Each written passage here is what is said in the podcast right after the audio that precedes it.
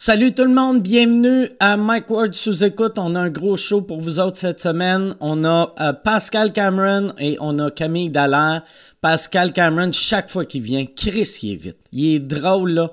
Ah, c'est qui est drôle. Ça n'a pas de sens. C'est un des meilleurs invités qu'on a. Très content de le revoir. Euh, Camille, c'est sa première fois à l'émission, première fois au podcast, et elle a été super bonne. Mais avant de vous présenter cet épisode-là, je voulais juste rajouter une petite affaire parce que moi, j'ai fait une gaffe dans ce show-là. Camille, elle sort avec le gars euh, qui s'était pogné avec Yann, tu le gars de Radio Cannes à Rouen.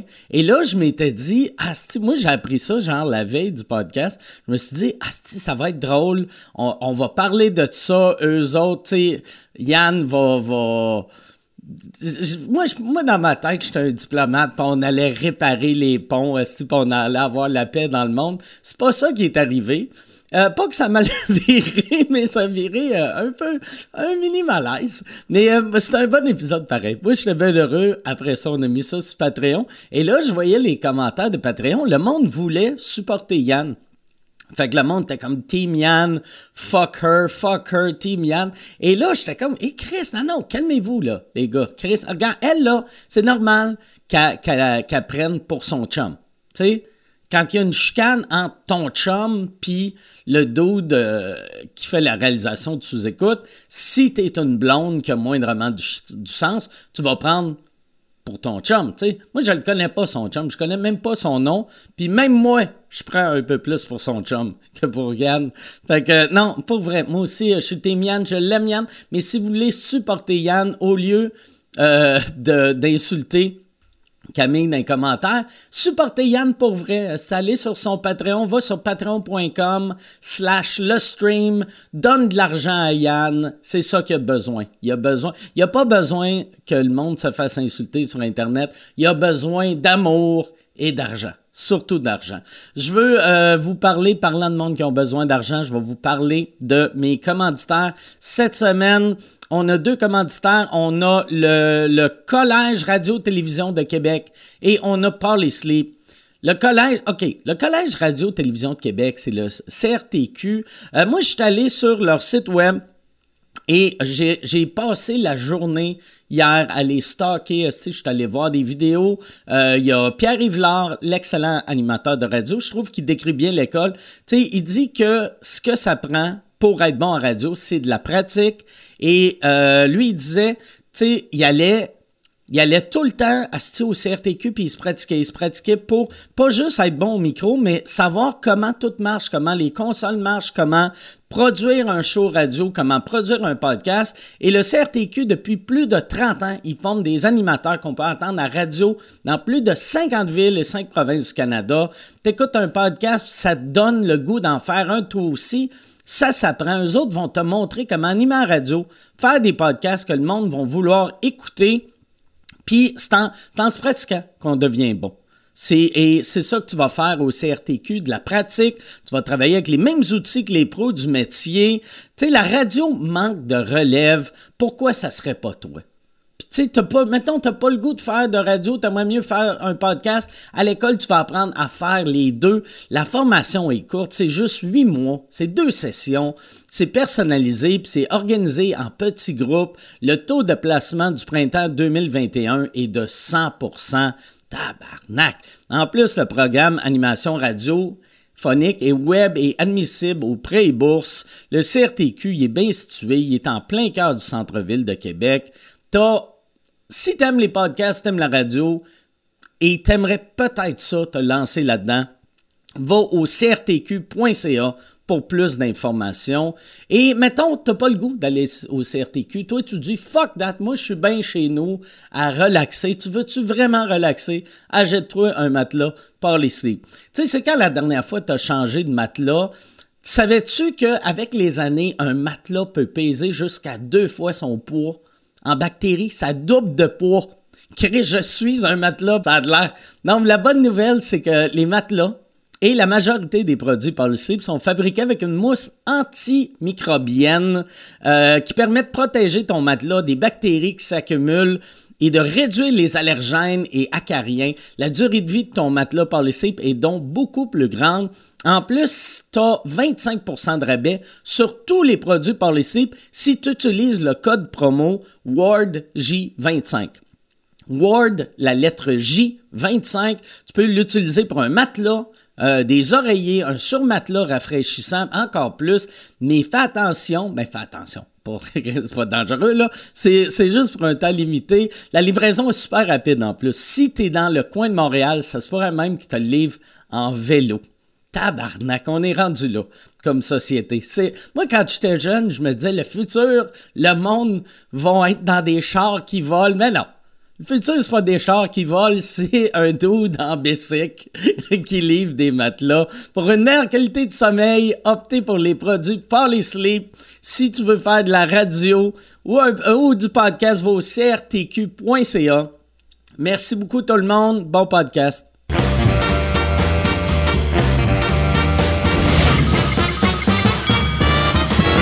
En direct du Bordel Comedy Club à Montréal, voici Mike Ward sous écoute. Merci.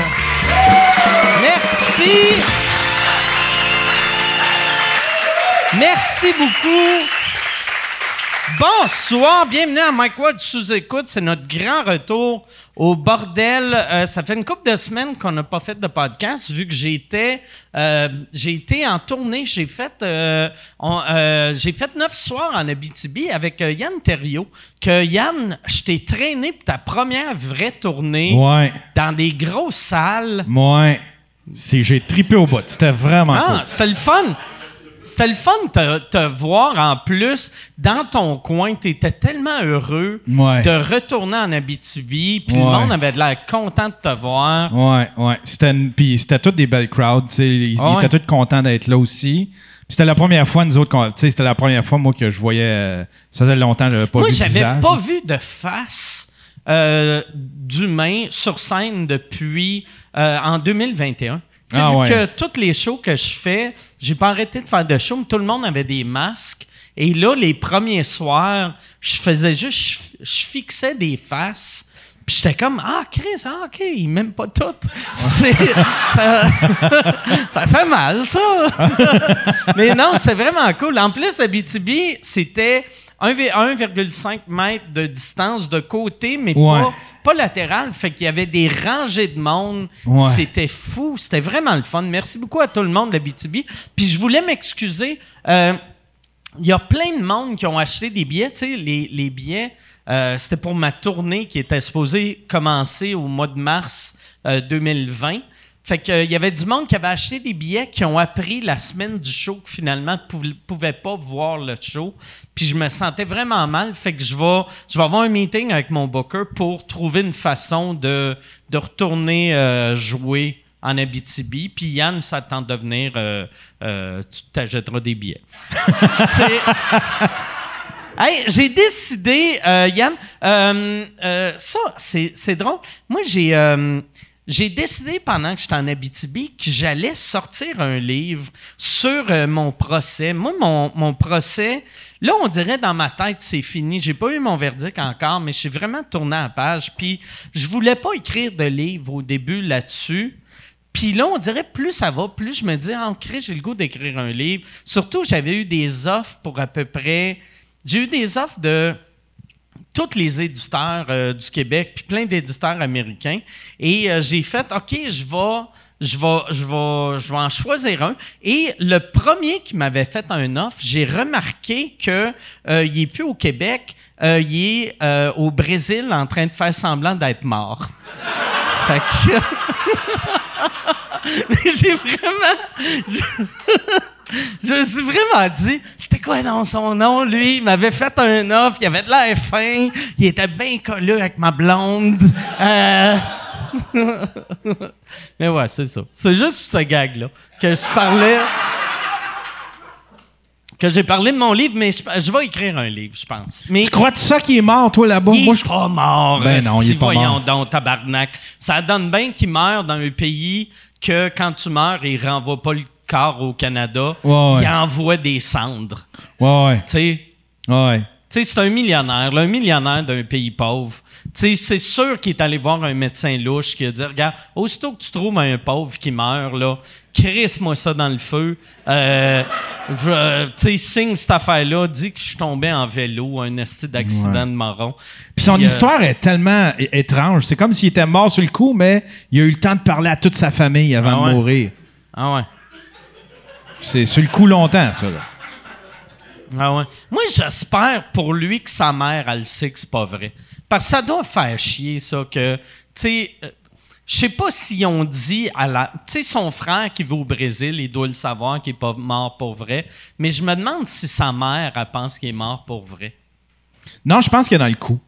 Tu penses? Ouais, elle était là. Elle, a dit qu'elle était là-bas, puis qu'elle l'avait vu, euh, puis qu'il avait dit. Il avait eu le temps d'y parler, puis. C'est pas vrai, ça, Chris. Comme si. Voyons qu'il était dans le dallo avec son bicycle par-dessus lui, puis que là, sa mère est arrivée, puis qu'il a eu le temps d'y parler, puis de dire je t'aime, La manière qu'elle parlait, c'est qu'il l'avait appelé, qui sonne encore plus fake. Tu sais, t'as un accident de vélo, ton premier réflexe, c'est Donne-moi mon téléphone, il faut que j'appelle ma mère. Ouais, ouais. Puis, tu sais, appeler, mettons, le Canada du Brésil, t'es comme, c'est quoi je fais avant? Sous 0, 1, 1, 1, 0, 1, là. T'es comme calice, si je veux juste mourir, là, tu sais. Ouais, fait que je me demande. Euh, ben, non, je me demande pas s'il est mort. Je pense qu'il est pas mort. Non. D'ailleurs, moi, je pense qu'il écoute en ce moment. j'espère. j'espère qu'il écoute. Mais le pire, là, quand il a fait semblant d'être mort, tu vois que son crime était, il était moins recherché que Magnota, parce que lui, c'est clair qu'il s'est googlé aussi. Tu sais, fait qu'il aurait dû voir combien de personnes ont googlé euh, Michel Brûlé au Brésil d'un jour après sa mort, puis tu, l'aurais trouvé tout de suite. D'ailleurs, moi, j'ai eu une idée que j'ai le goût de faire en, gag, mais pas en gag, un genre de move de style vieux colon qui a trop d'argent. J'aurais le goût de, s'il y a quelqu'un, un détective privé, qui voudrait euh, se faire 5000 pièces, j'y donnerais 5000 pièces pour qu'il aille au Brésil trouver euh, Michel Brûlé. Puis juste mais il faudrait le filmer, on ferait une série avec ça pour le web. Tu sais Juste, il doit pas être au Brésil, il doit être rendu en Thaïlande ou un pays hostique. il fait bon, bon vivre quand t'es un monsieur louche. c'est ça. Mais souvent, 5000 pièces. J'ai l'impression 5000 se passer. 10 000 pièces. Je vais te donner 10 000 pièces. Ouais, 10 000 pièces. Mais ça prend une série. Fait que ça prend... Ça prend une série documentaire. Oui, oui, oui. Mais que je, je vais mettre nulle part sauf mon Patreon. C'est que ça va être weird, ça, sur mon Patreon. Tu sais, le monde qui suivent pas, qui sont abonnés, qui sont pas trop au courant, puis là, sont comme, OK, il y a un nouveau podcast. C'est, hein? Comment ça, il y a un détective privé au Brésil? Voyons, tabarnak, mais c'est ça. J'en ai des projets, moi aussi. Hey, on va... On va, euh, on va présenter les invités, si ça vous tente, vu que j'ai l'impression que ça fait, ça fait combien de temps? OK, ça fait, euh, ouais, ça fait un bout que je vous parle. Euh, mes invités, euh, cette semaine, j'ai, j'en ai une qu'elle vient de partir à un festival d'humour cette année. C'est sa première année. Son festival, mon autre invité, a jamais parti de festival d'humour. Puis je vais lui demander pourquoi il n'y a pas d'ambition. Mesdames et messieurs, voici Camille Dallaire et Pascal Cameron.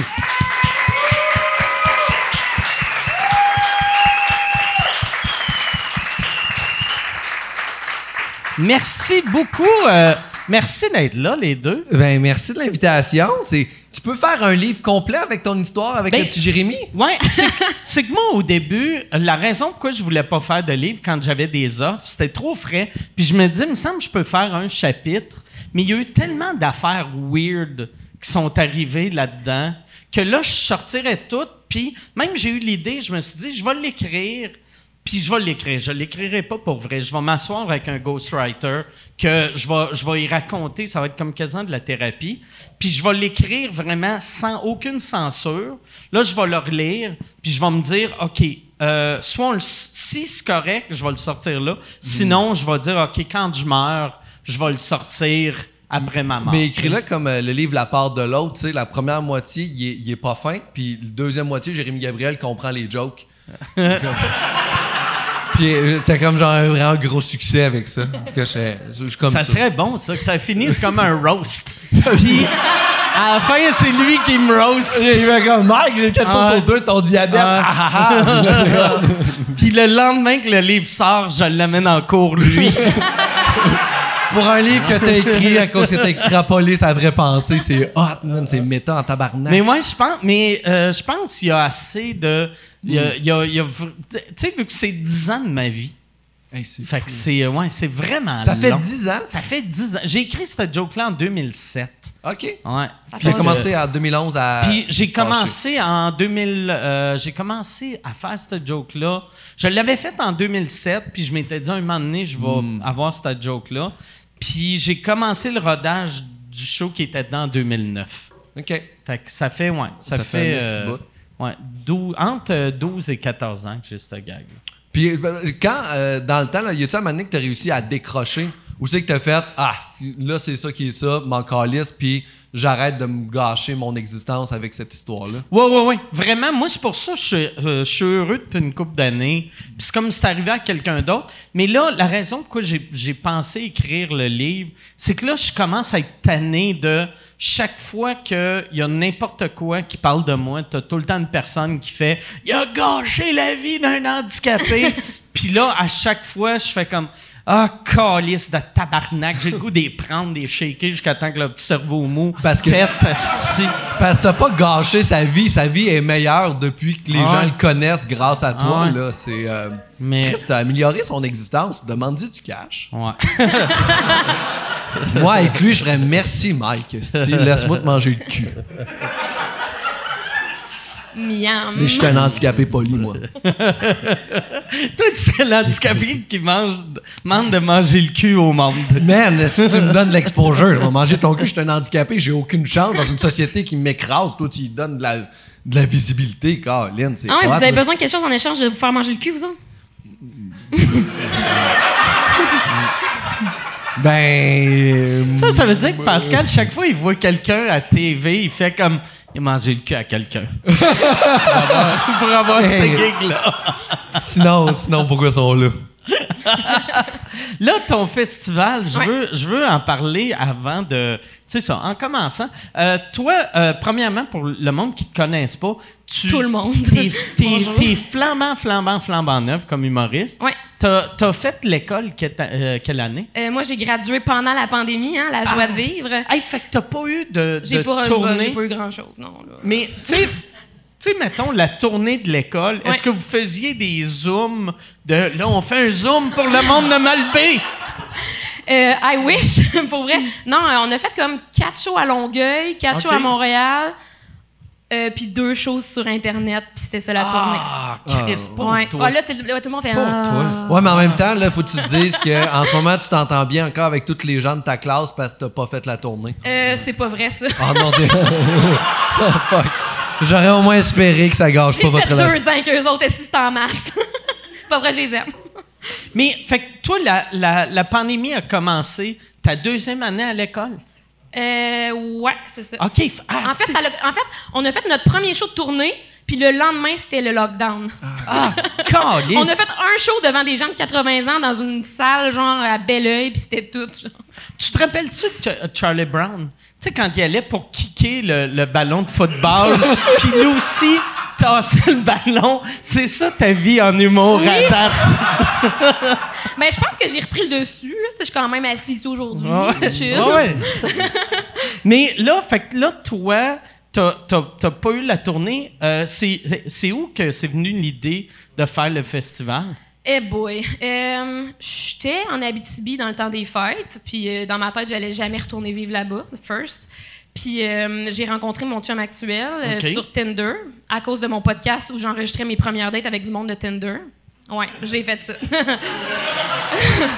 Fait que ça, ça a gâché ton podcast, dans le fond, Euh, d'avoir un match. Ben, c'est sûr que mon but, c'était de fourrer. OK. Euh, je fourre, mais là, tout le temps la même personne. C'est un peu Ok. plat. non, mais. Tu vas-tu continuer à faire le podcast, mais tu le diras pas à ton chum? Non, euh, je vais continuer à le faire, mais il sait. OK. Euh, Tu vas-tu avoir des dates Euh, juste non, pour c'est le ça, je- podcast? Je, vais changer le concept euh, pour euh, le bien de notre Ah, bonheur c'est- commun. Sais-tu ce qui pourrait être drôle? Tu le fais, c'est des premières dates, mais t'amènes ton chum. tu sais, juste pour C'est crissement plus edgy. Oh my God, c'est sûr, faut que je le fasse, puis je vais dire c'est l'idée à Mike Ward. Puis en même temps, c'est quand même le fun de dater des gens qui savent que t'as un chum qui sont willing d'être là. Ah ouais. Mais faudrait, faudrait que j'avertisse le monde, mettons, tu sais, peut-être ou pas, non? Hey, c'est j'ai pas- un Ouais. chum. Il y a Ben, plein juste- de gars qui s'en calissent, là. Ben, pas mal toutes, je te dirais, là. ouais. Ben, tu sais, il y en a. Moi, je suis sûr qu'il doit y avoir des gars que juste pour l'idée de. Elle va parler de moi dans un podcast, Euh, toutes. ça, ça, ça va être bon. C'est, le classique du euh, white hétérosexual dude qui veut faire des podcasts, là. OK. Genre, j'avais ça dans ma description Tinder, puis le monde, il m'écrivait genre, ah, un podcast, peux-tu participer? Puis j'étais comme, sérieux? genre, j'enregistre notre date, là. Mais je pense qu'il catchait pas tout le temps. Mais c'était-tu? le- les, les gars voulaient-tu parce qu'ils ont tellement de confiance qu'ils se disent Asti, moi, là, quand d'autres filles vont écouter ça, ils vont Euh. finir de se masturber puis ils vont me googler. J'espère que non, parce que je suis allée en date avec ce gars-là, ça veut dire, puis euh, ça augure mal pour moi. Mais euh, mais il y a eu toutes sortes d'affaires, là. Tu sais, j'ai- j'ai eu du monde qui s'attendait vraiment pas. Ils pensaient que c'était une blague, puis que c'était genre une catchphrase pour pogner du monde sur Tinder. Je suis Ok. comme, non, là, c'est pas mon genre de fake un podcast pour pogner du monde sur Tinder. Qui fait ça, c'est. Mais ton podcast, est-ce que t'enregistrais la date? Fait que toi, t'arrivais, Le tu gars, il, mettais il le... rentre chez nous, je l'assis devant un micro. Ah, tabarnak! Oh shit! Calisse que c'est lourd! Oh my god! C'est même pas, même pas un petit affaire discret sur table. C'est micro proche de la bouche. Ah recule pas euh, trop, on t'entend Le pas. micro, est si yo, je, je voyais même pas la moitié de la face, je pouvais même pas savoir vraiment de quoi il avait l'air, quasiment. T'as-tu des gens qui ont essayé de faire un genre de show où tout le monde restait quand même genre date? Euh, non, la plupart, ils essayaient quand même d'être funny, funny, là, tu sais. Mais tu sais, funny. c'est pas différent d'une date habituelle, là. On, on est-tu si mauvais que ça en date? On dirait Euh. que si, j'ai jamais aucune fille qui fait comme Chris, ma date a bien été. euh, mettons, je te dirais le trois quarts assez euh, catastrophique. Ah ouais? Ouais. Fait qu'on est comme chanceux, nous, d'être en couple dans les- certaines personnes. Là. Ben, je sais pas, je pense que, tu sais, la première date, c'est la pire. Parce Hmm. que, t'es, on dirait, les gars sont stressés puis ils veulent tellement bien paraître. Après ça, ils deviennent eux-mêmes, tranquillement, pas vite. Tu penses qu'ils sont stressés parce qu'il y a un micro devant eux autres? ça, tu sais, je veux pas défendre les doutes, là, mais... ah, OK! Je- Là, c'est encore une pub. Euh, je suis en nomination pour euh, l'Olivier de l'année cette année, encore une fois. Merci beaucoup. Euh, c'est un trophée qui veut rien dire, mais euh, j'aime ça gagner parce que je sais à quel point ça blesse le monde qui m'aime pas. Les, petites crises de madame avec leur Facebook avec des chats puis des phrases « Aimez la vie! » Eux autres, ils pleurent à chaque fois que je gagne. Fait que si tu veux faire pleurer la tante que tu détestes, radio canada.ca slash Olivier. Puis pour vrai, vote, euh, t'es pas obligé de voter pour moi. Vote pour la personne que tu veux, en autant que ça fait chier. Une vieille madame. Mm, Ouais, peut-être. mais En même temps, il était averti, là. Fait que... euh, C'est quand même stressant. Mais mais est-ce que, est-ce que quand il arrivait chez vous, y avait-tu une, une bouteille de vin? C'était-tu? Hey, il amenait de l'alcool. est-ce que J'ai jamais bu pour aussi peu d'argent toute ma OK. vie? Fait que, fait que c'était une vraie date, mais avec Ouais. un. Ben, tu sais, mettons, moi, je... le problème avec ça, là, c'est que moi, je leur disais, tu sais, c'est une vraie date parce que je voulais qu'ils viennent, tu sais, puis je voulais faire du contenu. Calisse, j'ai l'air d'un mauvais être humain. Mais. euh, J'en suis peut-être un, mais en tout cas, bref. Euh, mais euh, c'est c'est quoi la question déjà? Si euh, j'avais demandé si, euh, si eux autres amenaient. s'il y avait, si toi, tu leur donnais du vin. non, c'est ça. Ils amenaient tout le temps. Chris, il y en a qui arrivaient avec du fort, du vin. Fait que c'était comme, tu sais, le show To Catch a Predator. sais que les pédophiles arrivent et eux autres devaient penser, surtout en plus, c'était de la jeune, que Ah, ils voient le micro, les caméras, ils devaient faire comme, bon, je le savais que ça allait finir de même. Là, ils textent le coloc, détruit le disque dur. Oh my god, j'adore ça. Mais j'espère que non, pour vrai, parce que moi, j'ai déjà été en couple avec un gars de 50 ans, fait que On avait, Ah! je- je- il y avait déjà, je- Ça, c'est- je- j'étais- Ça, c'est incroyable. Toi, t'avais quel âge? j'ai déjà fait passer un gars pour un pédophile pendant comme un an. Là. toi, toi, t'avais quel âge? Je- ben lui, avait- en fait, lui, il avait 47, puis moi, j'avais 26. Mais là, il y a 50 OK. aujourd'hui, mettons. OK. Ouais. C'est c'est ça va. 47, 18, 23, ça passe moins que 47, 26, j'ai l'impression. Moi, Ouais. moi euh, 47, 26, je vois rien de mal là-dedans. Mais moi, je serais pas capable Ben, d'être une fille C'est juste bizarre qu'ils me disent, genre, en 91, je backpackais l'Europe. Moi, je, suis comme, je sortais du vagin de ma mère. Ah ouais. Ah ouais.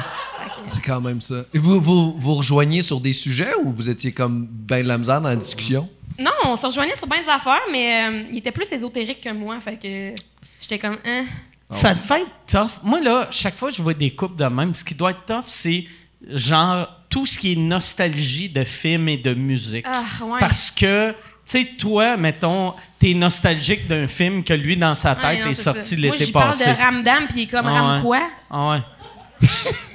Ah ouais. Puis ça t'a fait, ça t'a fait deux ans avec ce gars-là? Un an. Un an. Ouais. T'as-tu resté avec? Qu'est-ce que tu veux dire? Euh, euh, ben, Ah oui, parce que moi, je suis, moi là, dans la vie, là, OK, je, je vais ben trop vite. Là, quand je m'embarque dans de quoi, c'est ça que je suis en train de faire présentement avec mon chum. D'ailleurs, je suis déjà chez eux en Abitibi. Ça fait... Après deux semaines, on avait un matching tattoo, puis j'habitais chez eux, là, juste pour OK. vous dire. là. Bon. fait que mon chum euh, vieux... Il y a quel âge là ton chum? Non, mais mon ancien, mon Ah, ok, ex ton vieux, ok, ton 47. ouh, OK. Euh, on a, après trois mois, je pense, on a décidé qu'on déménage ensemble. OK. Puis après ça, on a habité ensemble le reste C'est-tu de parce que lui, il reste moins de temps à vivre? C'est Fait ça. que là, il était comme, OK. À un moment donné, il a plus le temps de niaiser, lui, là. là. Il, comme il bande pour deux ans encore, là. Fait que... Ouais, c'est sûr, il faut profiter de- du bandage pendant que ça dure. Ça, ça bandait-tu bien à 50? Je peux pas croire que. Ah, excusez. Hey, euh, j'ai peut-être alarme. Tu nous montres-tu des photos? Je pensais. J'ai une alarme qui dit Pills for Crazy. C'est le temps que je prenne mes antidépresseurs, fait que je vous laisse parler pendant ce C'est-tu temps. écrit Pour vrai? Pills for Crazy? Mais, mais t'aurais pas pu le devancer? Il faut que je les prenne à 6h30, sinon, genre, je file pas bien. Je comprends, ben... C'est... C'est... euh, c'est lesquels? Puis je les prends avec de la bière, tu sais, mais ça, c'est Ah. correct. Ça n'a aucun sens. Apparemment, avec la bière, t'es mieux de les écraser puis les sniffer.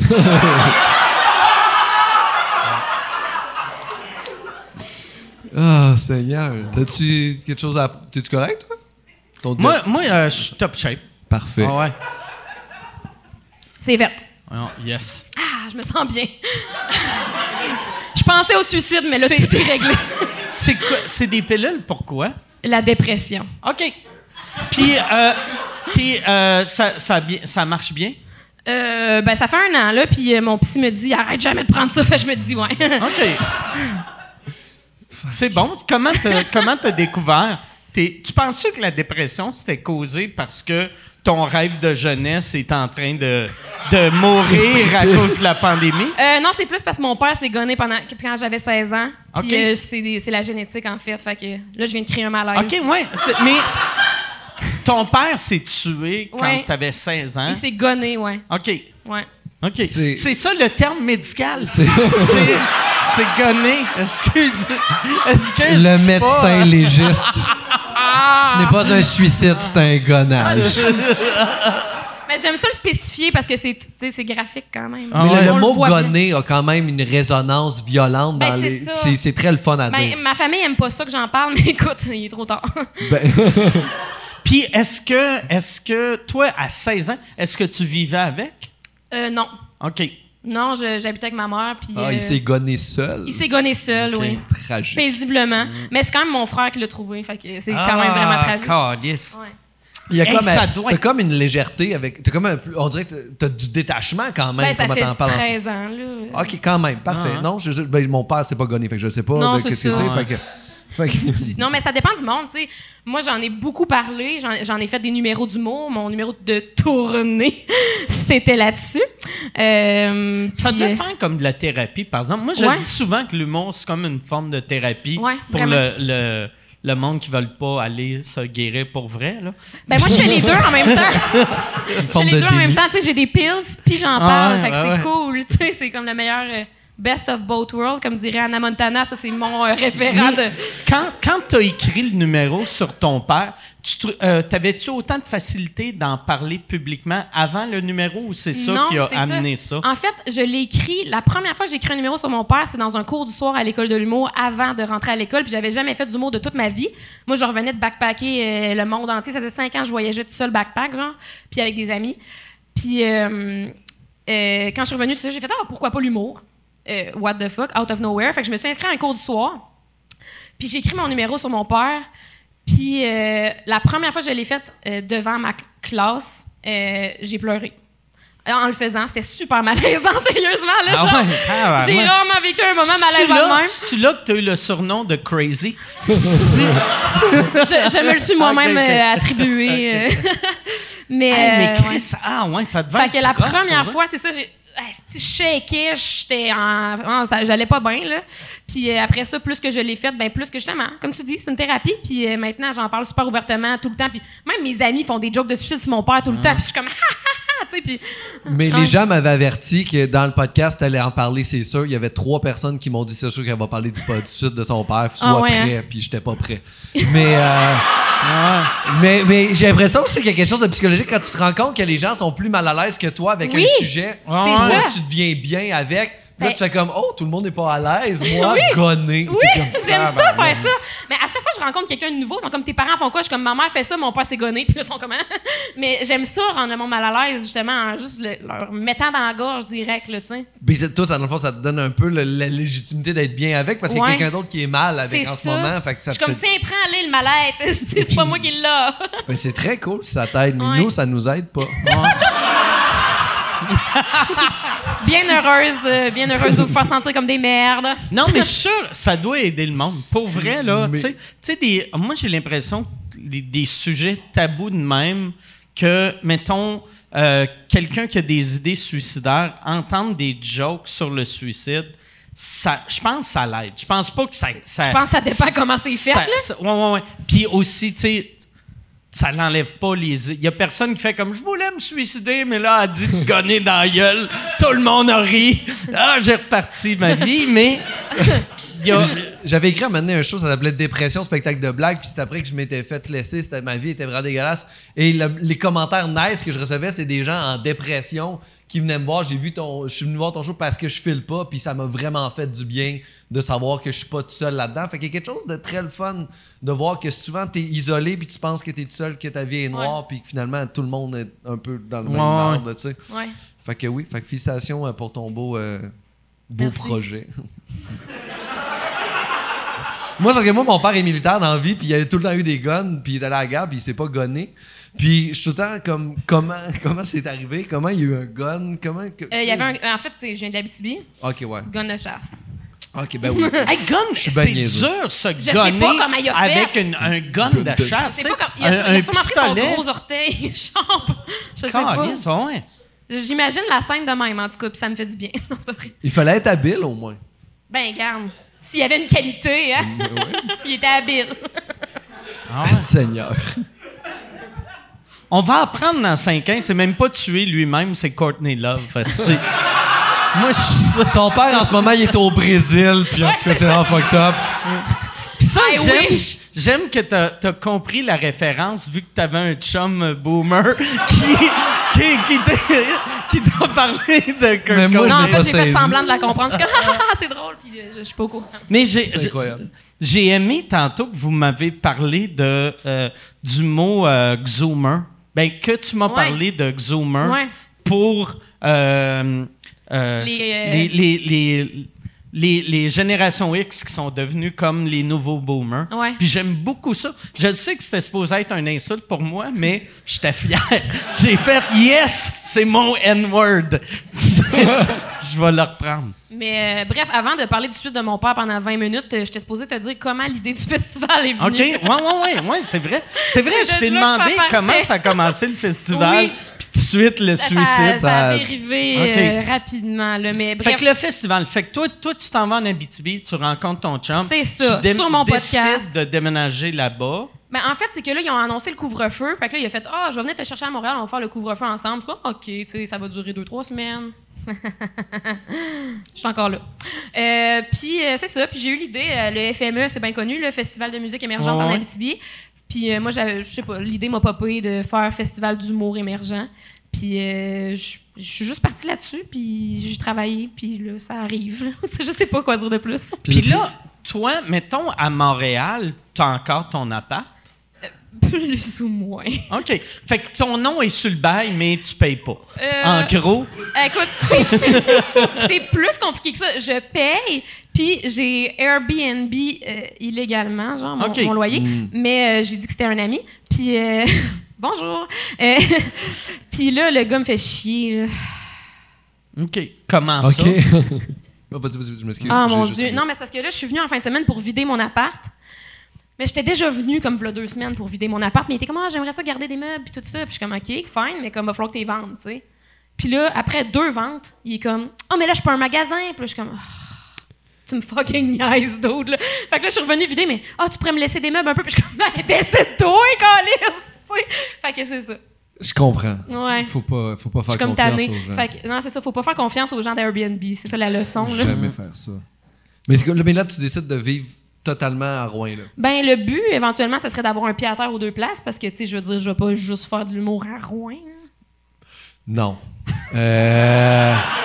Mais ouais, puis surtout Rouen, tu sais, il y a certaines villes, mettons au Québec, mettons, tu t'installes à Drummondville, tu peux faire garde. Je vais faire une heure de char pour venir faire des, des shows à Montréal. Mais là, toi, Rouen-Montréal, c'est 7 heures. Ouais. C'est loin en crise, surtout si tu viens faire un open mic, là, tu sais. Ah, ben là, je ferai pas ça. Ah J'en faisais déjà pas tant quand j'étais Ouais. ici. Fait que... Mais là, fait que là, là-bas, va falloir. euh, tu, tu vas-tu partir des soirées d'humour? Ben, ou- j'aimerais ça. Ouais, j'aimerais ça comme devenir un peu productrice, là. Euh, Parce que c'est une belle ville pour faire des shows au Rouen. Les gens sont le Ah ouais? fun. Ils ont Ouais. voté Québec solidaire, tu sais, comme dans C'est le- ça. l'extérieur. Il y a comme de quoi de très gauche. Fait que- Ouais. fait qu'on peut pas être raciste là, mais le reste du Québec, on peut l'être. Fait que c'est quand même cool, ça. mais mais j'aime beaucoup aller faire des shows à Rouen. Les gens sont vraiment fins, ils sont Ben, tu viens souvent aussi, hein? Je viens quand même souvent. Je vais souvent en. en Mais l'Abitibi au complet, je trouve, pour l'humour, Ouais. c'est vraiment le fun.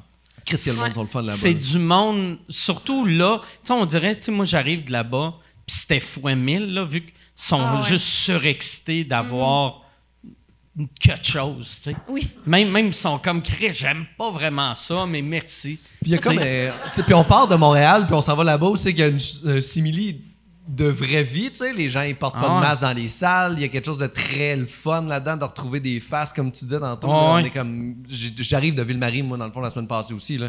Puis la drive de voir des faces du monde, c'est c'est le fun que les gens soient pas restés accrochés au Zoom. T'as-tu eu peur? Est-ce que vous avez eu peur à un moment donné que les gens fassent comme Chris, finalement, c'est cool un show en Zoom? Non, parce que c'est tellement pas cool, Non, un show en Zoom. Ben, c'est ça que- je disais aussi, mais je dis peut-être que les Ah gens, je ressens pas ce qu'eux ressentent, Non, non. ils sont comme Chris. Mais moi, je pense, la raison pourquoi les humoristes disaient Ah, c'est cool un show en Zoom, c'est qu'on s'habitue à n'importe quoi. C'est comme, tu sais, mettons, j'en j'en parle souvent, là, mais euh, dans, dans la biographie de Nelson Mandela, il disait que dans sa prison, il y avait comme un trou dans le mur, puis il y avait un petit rayon de soleil, puis lui, son bonheur, c'était il y avait le soleil qui rentrait 20 minutes par jour, aller juste avec un rayon de soleil d'en face, puis ça le rendait heureux, puis j'étais comme tabarnak, ça nous prend vraiment pas grand-chose pour être heureux et des shows Zoom, c'est la version euh, humoristique de ça. C'est c'est d'avoir un peu de soleil. Ben, il y avait quelque chose de le fun dans le. Tu fais ton show, tu sors de ton bureau, puis tu t'en vas souper. Ouais. Ça, il y avait quand même quelque chose de très le fun. De Mais ce qui est pas cool, c'est quand tu te plantes, puis après tu passes ta soirée dans la salle qui t'a pas aimé.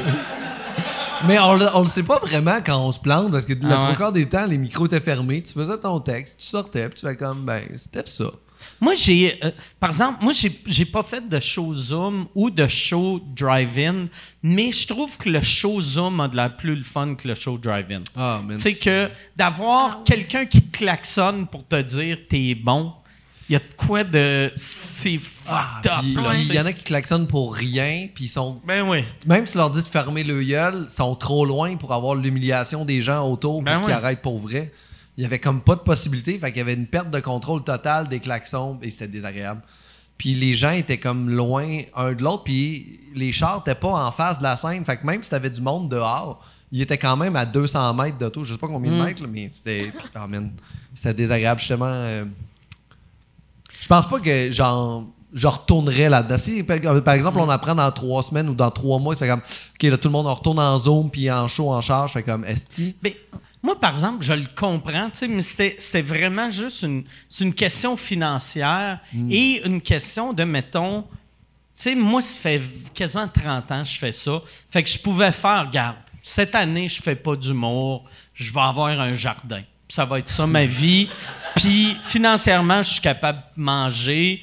Puis j'ai pas. Mais, mais tu sais, quelqu'un, mettons, comme toi, qui commence à faire des shows, tu fais comme Ah, créer ça au moins, c'est un show. Tu sais? OK. Non. Mais c'est c'est la bonne attitude à avoir. Pour je vrai, trouve. genre, je suis capable de faire de l'argent avec d'autres choses que l'humour. Fait que j'ai juste travaillé dans. Tu sais, j'ai fait d'autres jobs. là. OK. Tu sais, C'est correct, là. Je me suis prostituée. Non, c'est pas vrai. T'as-tu t'as-tu parlé de ton père mort au client? Tu sais, Je parle de mon père mort à tout le monde. mais euh, t'as-tu fait des choses Zoom, par exemple? Ou, Un euh, peu, mais vraiment pas tant. Pour vrai, euh, T'en as fait combien?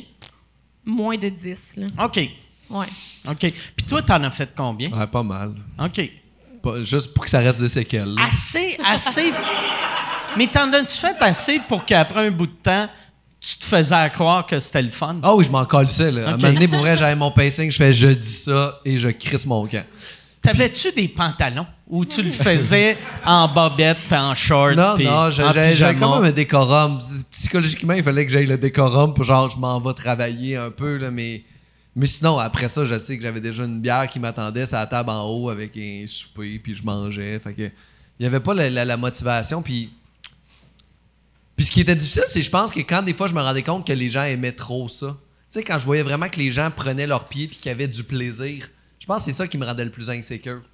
Ah ouais, Chris, ça devrait être le contraire. Ouais. Que non, tu fasses, c'est, ah ouais, ben, ça cool. revient à la peur de genre, hey, si les gens aiment trop ça, ils vont vouloir rester en Zoom puis ils voudront plus se déplacer dans les salles. Moi, c'était ma plus grosse peur que si les humoristes décident, hey, on va nail des shows en Zoom, ça va être fucked up, que le monde fasse comme, Chris, c'est tellement nice, pourquoi j'irais me parquer au centre-ville, venir là, Ouais. tandis que je peux rester chez nous, être en bobette, me crosser entre deux. C'est, ça qui, ça qui me faisait le plus peur, tu sais. Mais je- moi, je pense que ça ne pourra jamais le remplacer. tu sais, Parce que même, mettons, tu sais, comme là, le podcast, il y a du monde qui écoute live. Puis c'est le fun d'écouter live, mais il y a de quoi de plus magique d'être proche, de, de vivre, tu sais, de.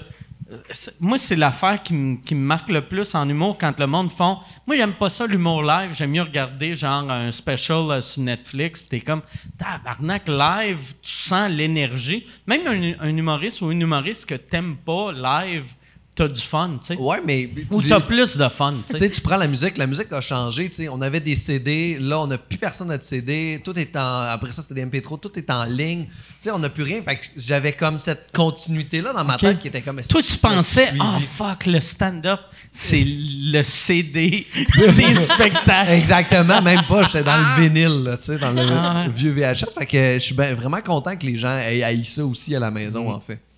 C'est quand même qu'on.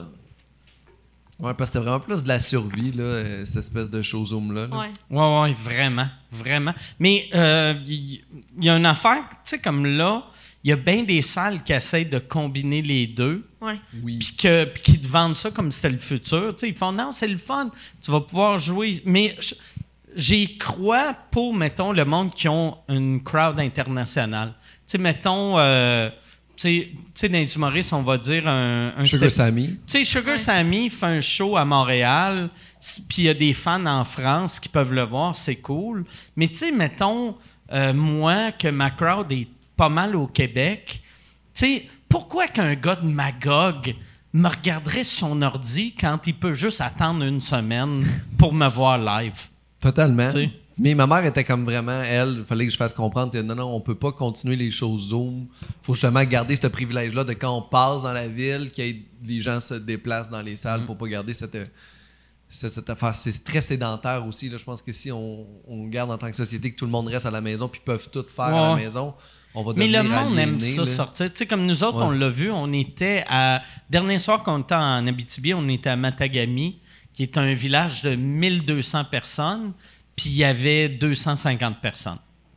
Tu sais, y il y a quand même, moi, il y a un cinquième de la ville qui s'était déplacé. Puis tu sais, des fois, il y a des places que tu fais, ah non, c'est peut-être euh, tu sais, du monde de d'autres villages, mais là, Matagami, c'est quand même loin de tout, tu sais. Ben oui, il doit y avoir Ouais. des- il y a un cinquième de la ville qui t'aime, c'est quand même Ouais. beaucoup. Ben, t'as pas vu la crowd. Je dirais, il y a. il y a- je dirais, il y a. Il y a un huitième de la ville qui m'aime. Mais il y avait de quoi de vraiment cool puis weird, c'est que ils ont, ils ont fait, euh, il y avait pas de balle de finissant cette année, fait qu'ils ont donné des billets aux finissants que leur balle de finissant c'était à mon spectacle. Fait que là, il y arrivait, tous les finissants finissantes arrivaient, tu sais les filles avec des robes, là ils se faisaient présenter, ils arrivaient, ils s'assoyaient, puis là ils entendaient un monsieur faire des jokes de pédophile. Ouais. Quel beau passage Ah. à l'âge adulte. C'est ça. Maintenant, vous êtes ces gens-là. Wow. Ouais. Hey, J'aurais vraiment aimé que ma graduation, ça soit ça parce que c'est vraiment mieux que ce que j'ai vécu. Non, non, mais moi, pour vrai, là, sur le coup, j'ai regardé puis je me disais, eux autres, et ça doit faire chier de pas avoir ton bal de finissant, mais il y a, il y a de quoi de plus cool de sont arrivés puis c'est un aréna, tu te fais présenter dans un aréna, le monde applaudit. Dans le fond, ils ont fait ma première partie. Ben ouais. Ben, c'est un bon. C'est un bon plan B, tu sais, parce que, les- je sais pas, là, mon bal de finissant, moi, c'était juste trash. là, Mais c'était c'est à party. chier, un bal de finissant. Ouais. Ils sont chanceux, en fait. Là. Ouais, Il y a peu, peu de chance. Moi, on a fait du speed, puis on fourrait dans des tentes. Fait que, tu sais, Ouais. c'est pas, Mais euh, ça, c'est plus l'après-balle, j'espère. Oui, là, oui. tu sais. Parce que sinon, Non, non, c'est- c'était le bal. On servait notre poulet dans la porte de la tente, puis on mangeait. C'était vraiment agréable au palais des congrès. Du romantisme. Mais moi, je sais pas si c'est encore de même, parce que l'autre fois, je parlais à ma. Euh, Il y a un de mes amis qui a une fille, c'est, euh, euh, y a une- sa fille, c'est son bal de finissant. Puis là, j'avais demandé, tu sais, elle avait un chum, j'avais dit, euh, OK, fait que tu y vas avec ton chum. Puis elle était comme, ben non, on- n'a pas de date, on y va en gang. Puis là, j'étais comme, je me sentais comme un xoomer hostie qui était comme, vous allez fourrer? Puis, oh, Chris, je viens de cracher loin, je suis désolé. Mais j'ai l'impression que, tu sais, moi, dans le temps, le- l'après-balle, c'était où tout le monde allait pour perdre sa virginité. C'est euh, ce que les films nous ont montré aussi à faire, en fait, Ouais. avec les. euh, les euh, American Pie, American mettons. Pie nous a montré que c'était ça. puis J'espère que c'est- rentré dans la culture de tout le monde. qu'ils savent, que c'est là qu'il faut que ça se passe, puis que s'ils rentrent au cégep Ouais. vierge, c'est des hosties de C'est des hosties de losers. Des hosties pas bons. T'as des encore. hosties de pas bons. En philo, encore vierge, crise de merde. mais, euh, mais non. euh, non, c'était quand même le party. Je pense que c'est ça qui compte. là. C'est un genre de. C'est un deuil, là aussi, le, le passage, il faut que tu le fasses, là, le, passage au cégep, là. Tu te sens adulte. C'est la version non juive de ton, ton, euh, ton euh, bar mitzvah. C'est ça. Tu sais, La- Tu deviens un homme ou, ou une femme. Mais Euh, pour les femmes, je te dirais que c'est plus euh, C'est genre, le- les menstruations. hein. Ah ouais, ça, ah ouais, c'est vrai. Ouais, probablement plus que de te faire doigter dans un stationnement. Mais t'as fait, t'as fait doigter dans tes menstruations, là, t'es une femme, fille. Ah! Hey, c'était le fun, ça! Bon! OK. non, hey, là, là, je vous dérange pour faire une pub. Je suis présentement en tournée avec mon show Modeste. Euh, J'ai euh, fait euh, 25 soirs. Je suis en train de faire euh, 25 soirs au Club Soda, Bragg. Euh, 25 soirs, sold out, double brag. Mais là, cet été, je pars en tournée les 27, 28, 29 juin. Je suis à Brossard. 18, 19, 20 juillet. Je suis à Saint-Eustache. 14, 15 août. Je suis à Brossard. Euh, c'est ça, c'est deux villes. C'est... C'est modeste, mon affaire, tabarnak. Deux villes, puis après, on arrête ça. MikeWard.ca pour des billets. All right.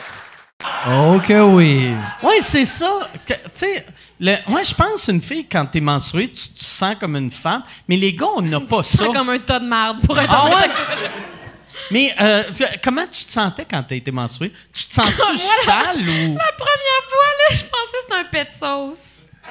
Tu- C'était-tu parce que personne t'avait dit que ça allait arriver? mais non! Je savais que ça allait arriver, mais c'était. OK, les gars, ça, ça peut être brun, OK, au début. Puis, ça a vraiment l'air de du caca. Fait que là. Tu l'as-tu sniffé pour Non. voir? Non? OK.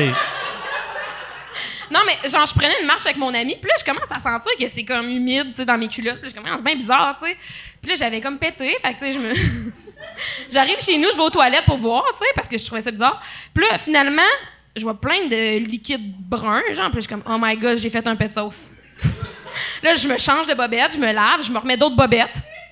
Après ça, je retourne aux toilettes plus tard, je suis comme, mais voyons, j'en, ai fait un autre, genre.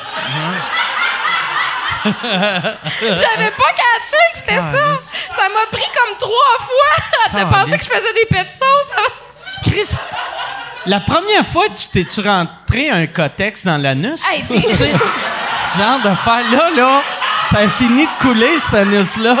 Ah mon dieu, prochaine fois que je fais un pet son, je vais dire que je suis menstrué. Ah. Je suis rendu une femme. Je suis rendu une femme. Oh mon dieu, c'est c'est pas supposé être normal, mais ça me dégoûte tellement. Ben là, Ça fait... Non, non, mais c'est supposé être normal. c'est normal, c'est Je, mais ça me supposé, dégoûte c'est pareil, je le sais. Ah. je le Ça a sais. pris, ça a pris combien de, euh, combien de, de menstruations avant que tu te sentes pas sale? Ben, moi, ça a été compliqué, laborieux, parce que j'ai été menstruée deux fois, puis après ça, j'ai été anorexique, fait que j'ai pas été menstruée pendant un an. Puis après ça, j'ai Chris, recommencé. de bon truc s'il y a des filles qui écoutent. Des filles qui écoutent. C'est un assez de bon Pour truc. vrai, c'est vraiment cool de Ah pas être menstruée. Mais fait que t'as pas. Ah, ouais. J'ai arrêté d'être menstruée pendant ouais, quasiment un an, puis après ça, j'ai recommencé. Fait que j'ai comme commencé à être menstruée deux fois. Ah, c'est pas cool, ça? Vraiment pas. Puis je me rappelle la deuxième fois, j'étais dans la salle de bain à l'école secondaire, puis genre, je suis juste allée aux toilettes, puis là, j'ai vu du sang dans mes bobettes, puis j'ai juste commencé à pleurer. Hey, Mais là, puis- t'as commencé deux fois à être menstrué. Ben en oui, fait. parce que c'est j'ai arrêté- c'est ça, tu sais, je l'ai été deux fois, après j'ai j'ai arrêté un an, puis après ça, j'ai recommencé.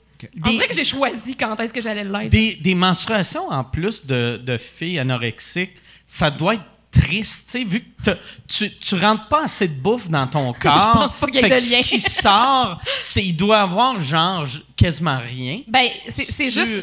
c'est- en fait, ça n'a pas rapport avec ce que, ce que tu manges. Non, C'est non, juste mais- que ton corps, ton corps, il shut down, en fait. Là, il Ok. se- il sais, fait ça l'arrête de. Tu peux plus produire, là. Tu peux juste plus Fait que j'ai- produire. mais j'ai l'impression, vu qu'il produit à moitié, que ça Ouais. doit être quasiment rien. Ben, c'est rien, en fait. J'ai absolument rien pendant un an. Rien, zéro, zéro, zéro. ton corps n'a pas l'énergie pour produire Ouais, ça, c'est ça. Hein? J'imagine. A pas- Je T'as sais- pas les pour vrai, nutriments. Je sais pas, là. Je, je- je- je sais juste que je l'ai pas été pendant un an, là, mais. Merde. Ouais. Bref. Pourquoi t'as été anorexique?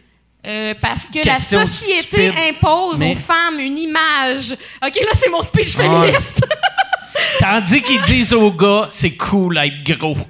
Ben, ouais, mais euh, Pour il y en a. Ouais, genre, c'est même pas pas... cool. là. C'est c'est moins cool. Là. Maintenant, il y a des standards pour les gars euh, qui sont quand même doivent être respectés. On Ben a comme les mêmes défis en ce moment. Oui, oui. Ouais, mais ouais. Puis on faut être en Ben oui, puis je- connais des- rond, je Il n'y a connais pas des de gars linge pour qui- les gars ronds. tu sais, C'est ça. euh, Je connais des gars qui ont des problèmes alimentaires au même titre. Là, tu sais, je veux dire, c'est pas une affaire de filles, mais je connais presque pas de filles qui ont pas eu de troubles alimentaires. Ouais. C'est ça l'affaire. là.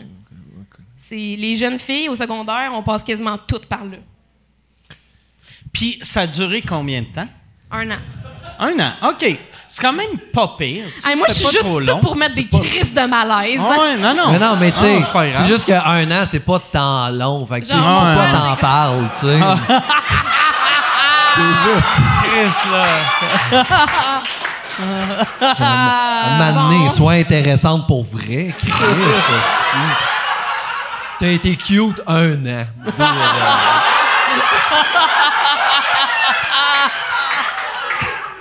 Oh my God! Il calice. se sent quasiment Ah. mal de le dire. Je pense que Calice. Ah, c'est- Je m'excuse. c'est tellement pas toi. J'adore ça. Mais c'est vrai que y a, y a- c'est plus rare euh, des gars anorexiques. Ben, ça Moi, j'en connais un que ça a complètement scrappé sa vie. Là, il pèse, il pèse 119 livres, puis il se trouve obèse. Ouais. Ouais. Je pesais 95 puis je me trouvais obèse. Tabarnak! C'est que c'est pas dans- c'est- c'est- pas c'est c'est la projection de comment toi tu te Ah. vois, c'est même pas une affaire de chiffre, tu sais, c'est Euh, c'est aussi une affaire de chiffres. Ouais, mais tu, tu- comme 50 fois par jour. mais ça mais tu le transfères sur les chiffres pour te convaincre Ouais. que c'est pas encore suffisant parce Ouais. que tu stagnes, tu sais, Ouais. mais c'est un outil parce que ta vision de toi est altérée dans le miroir parce Ouais. que je Moi, j'avais c'est drôle. J'ai- tout le temps eu la mentalité de quelqu'un qui est anorexique. Moi, même dans le temps que j'étais bien mince, moi, à l'école l'humour, je pesais 135 livres, puis je me trouvais chubby. Puis après, je suis devenu chubby, puis je me trouvais encore chubby. Ouais. Mais, tu sais, le monde, tu sais, j'ai commencé, euh, sais, je me suis jamais mis en, en depuis que je pèse 140 livres, vu que je me trouvais énorme. Fait que, mais, tu sais, j'ai l'impression que le part des anorexiques, après, ils font OK, je vais perdre du poids, tandis que moi, je suis juste, je suis dégueulasse. Je suis, ah, je suis gros. Ben, c'est- non, mais c'est délicieux, ça. c'est un problème alimentaire au même titre. Oui, oui, non, je sais. Je suis le pire anorexique de l'histoire. T'es boulimique, mais Ah tu ouais, non, c'est ça. Oui, Mais, exact. euh, moi, à- à chaque Mais fois que j'ai essayé, ça là, c'est une affaire, j'ai essayé d'être boulimique parce que ça. Surtout pour euh, des diabétiques, tu peux manger, tu te fais vomir, ni vu ni connu, esti. mais je suis pas capable de me faire vomir. Fait que je me rentre mon esti de doigt sale dans la gorge, puis là, je fais juste. puis là, je fais Ah, calisse, je vais manger moins demain. Puis c'est clair que tu manges pas Ah, moins de ah, moins. non. Non, non. Mais moi, je mange pas beaucoup. Je bois, je bois beaucoup. Ouais, c'est ça, ça, mon problème. ouais. À chaque- fois que l'hiver finit, comme on prend un petit peu de gras l'hiver, puis là, j'ai- je me suis réalisé, moi, j'ai un- c'est comme le. J'ai j'ai 37, puis j'ai un- comme un nouveau gras. C'est pas le même gras qu'avant. Je sais pas si vous. C'est comme, on dirait qu'il est plus dur à perdre, on dirait plus du suif, là. Puis là, ma blonde elle- elle était comme Jean-Chris, euh, t'as pas pris de poids. Puis mon truc pour perdre du poids l'été, c'est je dors avec une douillette à 30 degrés Celsius. Ah. Et après ça, j'ai des six-packs intenses, là. Hey, ça doit être insupportable, par exemple, pour ta blonde, que tu dors avec une douillette l'été. Il y a Fait des que- marques de mon corps. Fait que, tu sais, elle, dans la nuit, ça fait Ah, je vais. Ah. Tu sais, Ça pourrait, ça perle. Je me lève le Ah. matin puis j'ai une petite flaque dans le milieu du chest. Là. fait que vous pouvez juste baiser dans la douche. On baise. Pascal, tu trouves les menstruations dégueulasses après ça? Genre? Ben, ben oui, parce que moi, c'est volontaire ce que je fais. Tu sais, vous, c'est involontaire. À un moment donné, gérez-vous.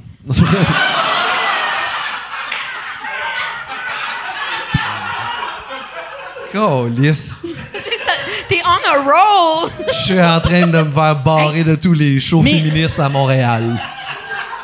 Mais moi, moi j'ai une question pour. euh, T'as-tu déjà été boulimique? Parce que me semble que ça a l'air bien plus cool, boulimique qu'anorexique. tu sais, me semble. Si Ben- t'aimes- si t'es foodie, je un pense que- peu. Si t'aimes les bonnes tables du Myland, hein? Je te dirais que c'est, tu sais, comme souvent les troubles alimentaires, c'est que tu passes d'un à l'autre un peu, là. Fait que, tu sais, il y a des bouts où tu binge eat, puis là, tu te sens mal, puis tu veux te faire vomir, puis il y a d'autres bouts où tu t'empêches de manger, tu sais. Fait que c'est tout le temps un peu un ou l'autre. Mais me faire vomir, euh, je le fais juste quand je suis trop saoule. OK. Puis c'est voulu ou c'est pas voulu? Ah, c'est, ben, parce que moi, pour bien me sentir le lendemain matin, il faut que je vomisse. OK. Fait que je me fais vomir. OK. Fait que euh, tout le monde sait que je bois ce soir, tout le monde va m'imaginer vomir tantôt déjà. Hey, moi, moi, en Abitibi, il y a un des soirs, c'était la, la première fois que j'allais dans un bar depuis un an et demi. Ça faisait longtemps? Puis j'avais le goût de. C'est weird. Moi, j'ai, euh, tombé dans le mode Spritz Aperol euh, huit ans trop tard. Sais, J'ai, mettons, ma blonde buvait ça il y a six ans. Puis l'année passée, j'ai commencé à boire ça. Et là, j'étais comme à Amma, j'étais comme je veux un spritz apérole, mais il n'y avait pas de il y avait pas d'apérole, mais le gars m'a patenté de quoi. Euh, Puis c'était délicieux, mais c'était ah, Christ, c'était sucré. Puis, tu sais, je suis diabétique, là, je buvais ça. J'étais comme, pourquoi mon œil, il marche plus? C'était vraiment délicieux. Mais après, j'ai bu ça, puis j'ai fait, ah, c'est vraiment bon. Ah, sais-tu que j'aurais le goût aussi? J'ai fait un Bloody, un Bloody Mary. Fait que là, j'ai bu un Bloody Mary. Fait que j'avais bu une affaire super sucrée, après du jus de tomate, après, je suis tombé dans la bière. Et là, quand je suis arrivé à la chambre, j'ai juste vomi ben pas partout. J'étais dans la salle de bain, mais euh, j'étais pas tout le temps vis-à-vis de la toilette que ça. Puis là, le lendemain, je filais cheap. asti. Fait que là, j'ai passé, surtout, on restait là trois jours. J'ai passé la semaine comme un gars qui essaie de s'évader de prison. J'avais un couteau, puis je grattais le vomi sur le mur. Puis mettons, j'ai commencé là, commencé là, commencé là.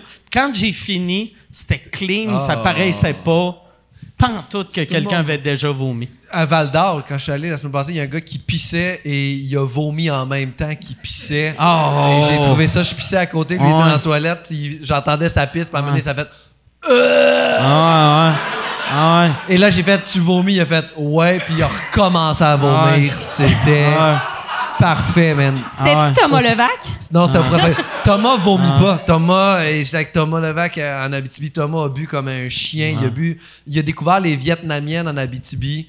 Euh, c'est un, shooter à Val d'Or, ça s'appelle les Vietnamiennes. Ouais, ça sonnait prédateur sexuel en esti.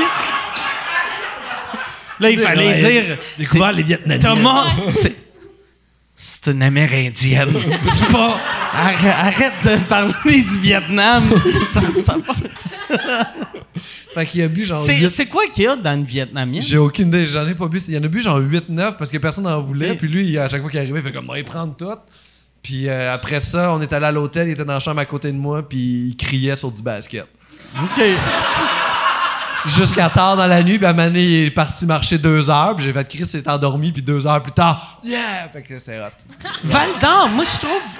Val d'Or, c'est une ville que il y a beaucoup de monde qui boivent dehors. Peu importe l'heure, tu arrives à l'hôtel, il y a tout le temps un gars chaud qui pense que tu es la police quand tu arrives.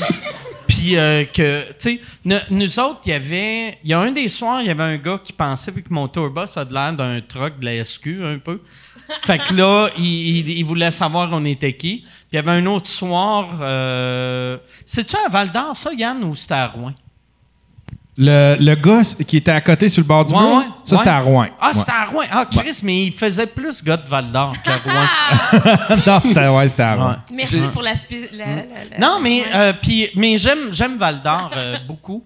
Mais euh, Val d'Or, c'est une ville de gars chauds, je trouve. Ouais. Ben, c'est du monde qui C'est une ville de en- gauchos en plein jour. Puis qui ont du cash pour boire à Val Ben, d'Or. c'est Ouais, ça. c'est ça. là, Hey, il y a- c'est la ville avec le plus de millionnaires au Canada euh, per capita. Ben, pour Ah vrai, ouais? il- tout le monde travaille dans les mines. Fait que tout le monde travaille là-bas, commence là-bas à 80 000 par année avec un secondaire Ouais. 5. Mais Mais c'est ça, c'est la ville où il y a le plus de millionnaires, mais qu'il y a le moins de monde qui ont l'air de des millionnaires. Ouais. ça, ben, ça dépend, là, mais ils ont tous genre 7 skidoo puis 9 4 roues. En que même temps, la vérité, là, c'est que la part des millionnaires ont de l'air de ce monde-là. Ouais, c'est Puis quand tu vois un gars en Porsche, il est endetté que C'est le vrai. tabarnak, là, Ben tu sais. oui. Ouais. Tu sais, c'est, tu sais, ouais, c'est ça. C'est combien tu dois, là? Si tu dois rien, t'es Ouais. riche, là. Moi, il y a une affaire, puis j'aime pas cette logique-là, mais il y a- il y, a de quoi que je trouve drôle. Tu sais, euh, à Dubaï, les, les plaques de char, ça va en ordre de richesse. Ah, tu sais, ouais. fait que mettons le, le tu sais le l'émir, le, le, le prince ou whatever, sa plaque c'est A1. Puis après, mettons, tous les super riches, c'est A2, A3, A4. Puis après, c'est B1, B2. Fait que toi, toi, après, tu peux la jouer avec ta Ferrari louée. Mais si t'es Z403, ils font, regarde, tu te sauves des huissiers depuis 4 ans. C'est quand même le fun de faire Ouais, ça. mais il y a, il y a de quoi de weird qui ont été Très obligés weird. de faire ça parce que le plus riche a fait T'es pas aussi riche que moi! tu sais, parce que même quelqu'un qui loue une Ferrari, il est riche en tabarnak, là. Mais si je passe au-dessus de toi, il faut-tu changer nos plaques? Tu me Sûrement, donnes ta plaque, sûrement. tu me donnes la mienne, puis on continue. Hey, mais c'est vrai, ça. À chaque année, t'es comme, tu cognes à la porte, excusez, donne-moi ta plaque. Moi, une affaire que j'aimerais vraiment, là, mettons, être le gars que, tu sais, l'homme le plus riche là-bas, il y, avait, il y avait, il y avait une Mercedes qui avait remplacé toutes les parties en métal par de l'or. Moi, être lui, j'achèterais genre une Corolla 82. Puis t'es A1 Corolla 82. Puis même, même qui roule même pas, tu te promènes en towing partout. T'es- en towing, ta Corolla, t'as ton trône en arrière. Câlisse. Ton festival, t'as-tu. Là, là, pour l'instant, c'est juste toi? Juste moi. Ben, je veux dire, euh, t'as- pas d'employé encore? Mon chum. OK. Ton chum que tu considères comme un employé. J'aime ça. OK. Fait que là, euh, mais toi, toi, à long terme, tu sais, comme cette année, t'as du- des podcasts puis des shows. Euh, t'as combien de shows? J'ai mon festival. Mais, non, mais dans, dans le festival, il y a combien de shows? Euh, Il y a six shows. OK. il y a C'est six shows shows. euh, des galas. Ouais, il y a deux shows par jour pendant trois jours, en fait, plus les podcasts. OK. Ouais. Puis toi, ton but, mettons, tu t'es, tu t'es-tu fait ça, genre, un but dans, OK, l'année prochaine, je veux ça dans cinq ans? Je pense jamais au futur. C'est vrai? Pourquoi? Ça me tente pas. OK. C'est angoissant le futur, peut-être. Non, mais hein. pour vrai, moi, je fais tout le temps tout sur un coup de tête. Fait que si je pense à dans six mois, ça va être ça, c'est sûr que ce sera pas ça, là. Ouais, mais si c'est un projet justement qui est intéressant, puis tu vois que le public répond, il y a quelque chose de le fun de faire genre, hey, on va aller chercher des subventions pour que Ben l'année oui. prochaine on en ait 22 C'est sûr. Ben, je- mon but, c'est de continuer, mais dans Ouais. le sens où je planifie pas au corps de tour tout ce que je vais faire dans la prochaine année. Tu sais, je suis comme, OK, le festival, c'est cool, je vais le refaire l'année prochaine, mais j'ai pas plus de Puis- détails. tu sais, Puis je trouve. reviens à l'affaire des subventions. Tu sais, le monde ne savent pas, mais les, les deux premières années d'un festival, tu n'as Ouais. pas accès aux subventions. Non, c'est ça.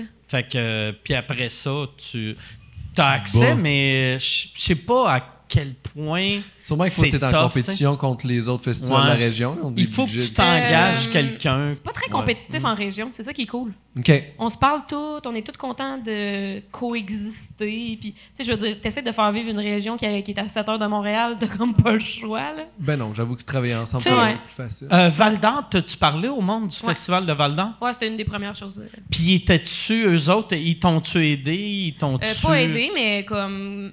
Vas-y, la grande! OK, OK. Vas-y la grande, on Bravo, va on est content. Super. mais, mais ce qui est une forme d'aide à ouais, quelque part. ben, sais. au moins, c'était pas genre. euh, Fuck you, Ouais, c'est ça, Ouais. tu sais. Ouais. Parce que c'est gros en esti le festival de Hey, Val d'Or. C'est énorme. Moi, là, là. ce festival-là, c'est. euh, D'habitude, j'aime pas les shows extérieurs. Puis, tu sais, de la manière que c'est fait, t'as une. une T'as l'impression que c'est un théâtre, c'est un amphithéâtre euh, extérieur. Puis après, c'est eux autres qui m'ont dit que. Mais c'est pas eux autres, c'est quelqu'un à Val d'Or euh, cette année qui m'a dit qu'ils ont creusé ça. Ah ouais? Ouais, que avant, à- la première année, c'était plat.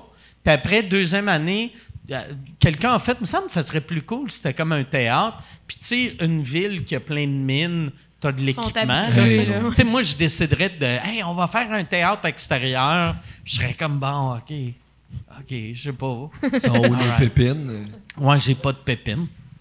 Non, c'est vraiment. le- j'ai- jamais fait ce petit festival-là, moi. Ah, ouais? Jamais. Il il- Dans le passé, je faisais le, tu sais, le, le concours de la relève. Ouais, ouais, ouais. Puis là, à un moment donné, j'ai fait, hey, je pense que je suis plus dans relève, mais en même temps, je le sais, je suis peut-être encore là-dedans, je le sais même pas. Ben, Ville-Marie t'a dit que t'étais dans relève, en tout Ah, cas. pour vrai, vu que Marie m'a dit ça, ben. Ils ont, ils ont tagué, genre, humoriste de la relève. J'étais comme, Hmm, je sais pas. Quand on Ouais. pas, ils, ont même pas, encore. ils ont même pas mis ton nom en plus, ils ont juste marqué qui? non, mais c'est ça qui est plate du mot relève, mais t'es tout le temps dans relève si tu deviens pas Louis-José Hood. Mais c'est ça. Ben, Techniquement, Je pense que t'es dans relève, il y a comme super plein. de- Il y a, il y a comme au niveau monétaire, au niveau quel point t'es connu, puis, euh, puis si t'es bon ou pas, tu sais, parce que je pense qu'il y a des gens qui sont plus connus que d'autres, mais qui sont moins bons sur le stage que Ben des ouais, gens ben moins ouais. connus. Tu Hey, fais comme, la- Chris, t'es bien La- moi, moi j'ai toujours aimé mieux le terme nouvelle génération que relève. Puis la nouvelle génération, est qui- qui- tu sais, il y a est crissement plus forte en moyenne. Mettons, ta génération à toi, tu compares à, mettons, des, du monde qui sont des vedettes, puis vous êtes mille fois plus forts. tu Ben, c'est pas pour rien que j'ai décidé de faire un festival d'humour Ouais. émergent puis d'inviter du monde de à peu près mon calibre et celui de Pascal, mettons. Mais. Mon calibre est vraiment très correct, là. Tu sais. euh, Mais tu sais, toi, ça, ça, je veux revenir à ça. Toi, avant la pandémie, tu venais de gagner un prix au festival euh, à- à- en France. euh, euh, en Cavaillon. Angleterre. Hein? Je suis allé en Angleterre, moi, avant la pandémie. Je suis arrivé, là, je suis revenu de l'Angleterre le 22 février 2020. Ah, c'est un, un, un festival anglais que Anglais, oui, c'est à Leicester, dans le nord euh, de Londres. Je suis allé faire un festival, euh, faire une heure de spectacle là-bas, euh, participer à des comédie clubs, des trucs comme ça, c'est malade. C'était quand que t'avais été là? Juste avant, euh, je, je suis revenu le 21 février 2020. Ah, tabarnak de Je mauvais veux- timing. Hey, pour vrai, ça avait tellement bien été. On était déjà en train de penser à Édimbourg. On était comme, OK, maintenant, je vais rencontrer des gens du gouvernement qui étaient comme, hey, on peut t'aider monétairement si tu veux y aller. Ça va. Puis là, mon, tu je suis en nomination pour gagner le prix du nouveau spectacle au festival. Fait que là, c'était comme, Chris, c'est hot. Ça avait vraiment. Puis, t'es-tu déjà joué- allé jouer en Angleterre? Euh, ouais, j'ai, mais j'ai juste fait des comedy clubs. J'ai jamais fait de festival euh, anglais. Il y a quelque chose de malade. là. J'ai l'impression que je suis arrivé en Angleterre, puis c'est comme le Québec qui parle anglais. souvent, j'ai l'impression que les, les humoristes français font l'erreur, les Québécois vont, font l'erreur d'aller jouer en France à cause c'est la langue, mais j'ai l'impression que Ouais. notre culture québécoise est vraiment plus proche de, de l'Angleterre. Fait que moi, je suis arrivé là-bas, ils comprenaient mes codes, ils comprenaient le stand-up, puis, comme, puis ça m'a pris euh, 30 Ben, secondes. moi, là. j'ai tout le temps trouvé plus facile de jouer en anglais à l'extérieur du Québec qu'en français. Puis à chaque fois, je fais non, non, Rusty, je parle, je suis capable de me faire comprendre en français. Puis chaque fois que je joue en français, je fais ah si j'aurais dû jouer en anglais. Même euh, même dans les pays, même dans les pays qui, qui parlent quasiment pas euh, euh, anglais, j'aime mieux jouer en anglais. Ben oui, puis c'est vraiment le fun, puis... Puis cette opportunité-là que j'ai eu d'aller jouer là-bas, ça a été... C'est quoi t'avais gagné là-bas? J'avais pas gagné, j'étais en nomination pour le meilleur nouveau spectacle au festival. Ok, J'avais perdu. qui est contre- quand même énorme, tu sais. Ben j'avais moi c'est pas je suis pas bilingue pantoute là, j'ai vraiment travaillé fort sur mon stand-up parce que je trouve que c'est le fun de jouer au Québec. Est-ce que j'aime ça jouer au Québec? On a une belle mais on a, je trouve qu'on est limité en public, on est comme tu sais on a 7 millions de personnes Ouais, moins les partout où tu vas, c'est tout le temps Chantal. C'est- Hey, t'as tout, Puis c'est niaiseux, les shows. Je suis arrivé ici tantôt, puis elle me dit Hier, je t'ai vu jouer, t'étais vraiment bon. Puis t'es comme Chris, ben oui, Chantal était là, tabarnak. Puis tu sais, j'étais comme. Mais part Chantal, personne d'autre vient me voir en show, Carlis. Tu sais, j'ai remplissé mes salles, m'a pas décollé ça en Angleterre. J'ai- J'ai plein de jokes de pédophiles, moi aussi. Mais, non, il y a comme une belle opportunité de pouvoir faire les deux, en fait, de travailler fort sur mon anglais pour pouvoir faire euh, ça et aller des fois faire un tour à Londres ou à New York pour jouer. Tu sais. Là, y a-tu. euh, fait que vu, vu qu'il y a eu la pandémie, toi, pendant la pandémie, tu t'es-tu euh, dit, OK, je vais perfectionner mon anglais ou je vais. Euh, qu'est- Qu'est-ce que ça fait pendant Ah, ben, j'ai travaillé. euh, pendant la pandémie, moi, j'ai travaillé sur du stand-up. J'ai écrit un show, en fait, complet pour l'été 2020 en me disant, je pense qu'on va peut-être avoir des shows à cet été. Fait que j'ai écrit un nouveau show. J'avais un show que je présentais ici qui était sold out. On avait ouvert euh, d'autres dates aussi, puis même. Fait que tout ça est tombé à l'eau. Fait que moi, j'ai continué à écrire du stand-up à la maison. Fait que là, on revient sur scène. J'ai plein de stocks à tester. genre, en décembre 2020, j'étais à- euh, en Abitibi, puis j'allais tester une nouvelle heure de show, genre. OK. Fait que c'est ça que j'ai fait pendant. J'ai écrit du nouveau truc. J'aime ça que. Asti que ça m'impressionne.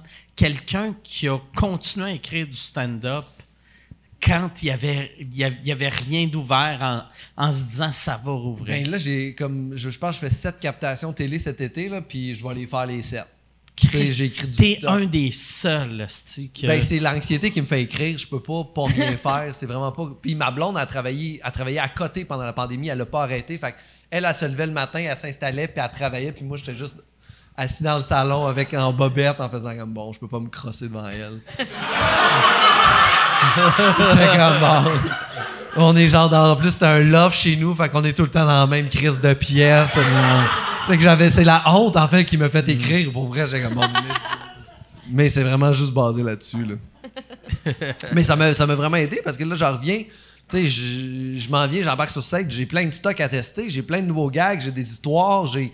J'ai des bits, j'ai des affaires qui s'en viennent été, des galas, ben j'ai des affaires. Ton stock, tu disais-tu, je veux écrire des affaires. Euh, C'était-tu, genre, juste des affaires que tu t'étais dit, je veux que ça vive après le COVID ou un peu d'affaires que je peux faire pendant le COVID? Ben, mes affaires COVID ont été écrites après, euh, genre comme en ce moment. C'est là que mes affaires COVID sont, ils marchent, mais sinon, là, c'était des bits sur euh, n'importe quoi, là, tu sais, sur euh, autant les nazis que sur la peine de mort, puis bon, c'est un peu c'est la même chose. hop la vie. Les jokes de nazis vont-tu marcher après le COVID, Hey. par exemple? tu, Hey, pour ça honnêtement, sont vraiment bonnes, là. Genre, tu sais, quand j'ai comme, j'ai hâte de faire ça. J'ai hâte de trouver le moment de faire ce bit-là. Ah, mais moi, c'est vrai, tu sais, on dirait là, tu sais, je t'avais dit, c'est un festival en France, puis je me rappelle quand, quand euh, moi, je pensais que tu avais gagné, mais j'étais tellement fier de toi parce que ton, ton stand-up est bon en crise, puis je trouve qu'on est dans une époque là que je trouve, quand ça va rouvrir, c'est ton temps, tu sais, je oui. pense, en tout cas. Ben, ça serait cool, en fait, mais j'ai toujours pensé que moi, j'allais être bon à 40 ans. OK. Moi, pour vrai, là, genre, avec mon propos, ma face, ce que C'est pour ça que t'as de l'air plus vieux? Moi, pour vrai, je lèche l'uranium à tous les soirs pour Ton juste- corps est comme, je suis prêt, là. Je suis prêt, tabarnak. Je me vieillis, je me crisse dans T'as un- quel âge? T'as quel Fait que âge? dans le fond, tu, 37. tu te Ok, rases, 37. genre ici, c'est ça? Je me rase. C'est pas de la Ah. calvitie, moi. Ah. C'est à tous les jours, je me rase. un peu, mais, euh, mais je sais pas, j'ai comme l'air de. J'ai comme une face un peu jeune, mais une tête vraiment plus vieille. Mais moi, moi aussi, euh, j'étais de même. Moi, dans le temps, tu sais, il y, a des humoristes qui sont vraiment bons dans la vingtaine. Puis moi, je, me- disais tout le temps, je pense que je vais être à mon meilleur fin quarantaine, début cinquantaine. C'était tout le temps les humoristes que j'aimais le plus. Sauf Eddie Murphy. Moi, quand j'étais petit, j'aimais bien Eddie Murphy. Mais Eddie Murphy, ça a été juste un, un feu de paille. Là. Mais là, il va, j'espère qu'il va revenir. Là. Mais il était pas supposé de faire un special pour Ouais, Netflix, hey, moi, tab- c'est l'affaire qui m'a rendu le plus en tabarnak à propos de la pandémie. C'est de pas pouvoir voir Eddie Murphy en spectacle. À ce point-là? Moi, c'était pas les- le monde qui perdait leurs grands-parents. C'était Calis, t'as tout perdu, t'as plus de job, je m'en contre Chris. Ah. Je voulais voir le gars avec son kit en cuir. Tu veux voir le millionnaire qui a perdu Ouais. le goût de, de la rage d'écrire. Wow, Mais j'ai, j'ai, j'ai, je pense, j'ai l'impression que là, je pense, moi, c'est ça, j'avais hâte de voir son show s'il allait jouer la carte de la nostalgie, tu sais, parce que moi, je pense que Eddie Murphy, ça peut être bon s'il joue la carte de la nostalgie. Je sais pas si vous avez vu le show à Adam Sandler qui est sorti Ouais, sur c'était Netflix. cool, ça. Que c'était excellent parce que euh, c'était comme c'était nostalgique même si c'était actuel tandis que les humoristes un peu vieux qui l'ont pas fait depuis un bout qui essayent d'être hey, je vais te montrer je suis encore dans le game ils ont de l'air des hosties de vieux colons tu sais Ouais, ils ont essayé d'être cool. Ils ont mis genre des chaînes en plastique, puis ils ont fait je suis hip-hop, genre. ouais ouais C'est ouais, c'est ça ça fait hello fellow kids là, Mais tu c'était sais. vraiment. Moi, voir Adam Sandler, ça me comme. On dirait que j'avais jamais vu ce gars-là en stand-up pour vrai, puis j'ai fait Chris qui est bon. Ah ouais tout- les bon. toutes les zoomers savaient qu'il était bon Ouais. moi Mais Ah. dans Happy Gilmore, j'ai trouvé écœurant, Ah là, ouais. tu sais, mais c'est là que ça part, moi, Eddie Murphy. Lui, il sortait, Adam. il sortait euh, des albums. Il y avait un album qui s'appelait They're All Gonna Laugh at You, qui était vraiment bon. C'était juste des sketchs ultra vulgaires. C'était vraiment excellent. Ah. Ben, je dis c'était vraiment excellent. Sûrement, je l'écouterais là, puis je serais comme, Ah, tabarnak, c'est pas bon ça. Mais euh, à l'époque, je trouvais ça bon. Ben, j'écoutais hier soir, en plus, j'écoutais le documentaire sur euh, euh, Robin Williams. Si vous l'avez vu sur HBO, ça, Ouais, ouais, ouais, je l'ai vu. C'est quand même intéressant, Ouais. en fait, de voir cette, cette liberté créative que ces gens-là avaient. Comme, tu sais, nous, on vient jouer dans des soirées, puis c'est genre 8 minutes, mais lui, c'était 3 heures, puis après ça, euh, prochain euh, Pogne le Monde. Il y avait quelque chose de. Ouais, ouais. Ceci est une pub. Ceci est une pub pour euh, mon Patreon. Patreon.com slash sous-écoute. Si tu veux avoir accès à tous les épisodes avant tout le monde, va sur patreon.com slash sous-écoute. T'as- t'as- tu, peux avoir, tu peux acheter des billets. Les seuls qui peuvent acheter des billets pour les enregistrements de sous-écoute sont mes Patreons. Et en plus, vous avez accès aux épisodes sans publicité. Sans publicité. Puis là, tu vas me dire, ben, il n'y aurait pas eu de publicité là si tu parlais pas de ton Patreon. C'est pas fou. C'est vrai. Si t'as raison, patreon.com slash sous-écoute. Et si tu veux annoncer euh, euh, sur euh, sous-écoute, info à commercial agence2b.com. In- Info à commercial agence2b. Tu peux annoncer sur sous-écoute, sans commentaire, le Pantelis Frenchcast, distorsion, tout le monde saillit, couple ouvert, info à commercial agence2b.com. de très weird. On dirait Robin Williams, je l'haïssais pendant une certaine époque. Puis après sa mort, j'ai appris à l'aimer. Ouais, ben, on Ouais. peut peut-être euh, reconnaître aussi. On a plus creusé peut-être son œuvre après sa mort, au lieu juste de l'haïr pour ce qui est en ce moment, tu sais. Ouais. Puis on a fait qu'est-ce qui était avant, puis c'était quand même. Il a quand même amené quelque chose, je pense. Il a Ouais, mon- ouais. des nouvelles techniques pour voler des gags à du monde. C'est lui qui a sorti ça. Euh, Mais moi, avant, avant ça, c'était pas aussi bien fait moi, que ça. moi, on dirait que c'était exactement juste pour ça que je l'aimais pas. Mais il y a quelque chose que je respecte de lui. Puis ça, je le pense que c'était pas voulu quand il volait les jokes à quelqu'un. Tu sais, il faisait de l'impro. Puis là, apparemment, je sais pas s'il disait ça dans ce documentaire-là, mais il se sentait tellement mal quand il avait volé des gags qu'il appelait le monde puis il disait Regarde, je vais te donner 10 000 pièces. Fait qu'il achetait la joke, il achetait la paix. Moi, jeune, j'écoutais ça, j'étais comme crise de ce tas de marde qui flash son cash. Mais là, en vieillissant, je fais au moins, il avouait ses torts. Ouais. Ben oui, parce que du monde, là, tu fais comme, hey, ça c'est comme mon gag. Ils font comme, ben moi, ça me dérange pas. Fait que, Ah ouais. ouais, mais c'est mon gag. Fait que, ouais. Ah ouais. Et comme moi, s'il me dit après, je te donne 10 000 piastres pour ce gag-là, je vais ben, je suis capable d'écrire d'autres, mais encore liste. Ah ouais. Donnez-moi 10 000 piastres pour chacun de mes gags. T'as-tu déjà, t'as-tu déjà eu euh, du monde que t'as vu qui, a- qui avait volé un de tes gags ou un gag que tu faisais, Chris, euh, c'est, sans, sans que ça soit volé, que ça soit pensé similaire, tu sais? À, à la mienne? Ouais. Euh, oui, c'est arrivé pour vrai. Des fois, il y a des affaires. Même à un moment donné, un humoriste Frank m'a fait Hey, ça, ça ressemble vraiment beaucoup au mien. Puis là, j'ai fait Ah, ok, cool, ben je le ferai plus, tu sais. Mais je suis pas trop, trop batailleur là-dessus. Là. Je pense que si tu y as pensé autant que moi, ça veut dire que c'était pas si bon que ça. Ouais. Moi, tout, c'est ça. C'est peut-être un peu snob à dire. Ah ouais. là, ouais. Ça veut dire- non, mais pas que c'était pas si bon que ça, Ça, mais ça tu parles-tu que. de tout le monde ou juste pour Frank Grenier? Juste. C'est surtout pour Frank. Les autres, j'estime vraiment plus. Non, non, mais. euh, mais en général, je dis pas, pas que c'est pas, pas, mais je fais comme Ah, ça veut dire que c'est une pensée qui est quand même Ah, générale. ouais, fait que ouais. j'ai- j'ai pas assez creusé dans mon affaire pour trouver vraiment le truc plus précis. tu sais. Fait, que, fait que non, mais oui, Frank Grenier. Puis toi, toi c'est la même affaire? Ouais, ouais. T'as-tu déjà eu quelqu'un, tu sais, parce que là, toi, en début de carrière, on dirait, c'est. hi- Hier, j'avais cette discussion-là. Il y a un politicien qui m'a appelé pour me parler d'un projet de loi pour les vols de gags. Puis là, là j'y expliquais que je pense qu'il n'y a rien à faire parce que des bons voleurs de gags, ils vont, mettons, te voir en show, ils vont faire Ah, si que j'aime ça. Premier jet, ils vont faire un copy-paste. Après, ils vont le modifier, modifier. Puis dans un an, ça paraîtra même pas. Ça va, le monde va penser c'est moi qui a, qui a eu des menstruations pet sauce, là. Mais. Puis. Mais tu sais.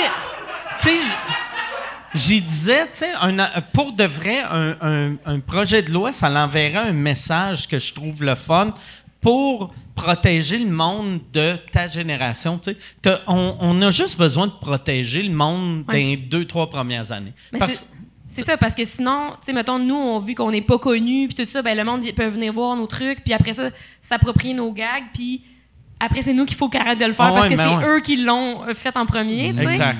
Mais c'est après ça, c'est que tu rentres dans des, des, des, des procédures judiciaires. Tu fais comme. T'es. Vas-tu aller en cours pour un gag? Mais non, Ouais, c'est ça. ouais, hein? non. Ah, on n'ira pas en cours Ouais, pour un non, gag. C'est pas rien que ça, c'est que ça te protège juste ici au Québec. Gad ouais. Elmaleh peut continuer, il s'en calisse, il fera pas de prison Ouais. ici. Mais, mais l'affaire, euh, ouais, c'est ça.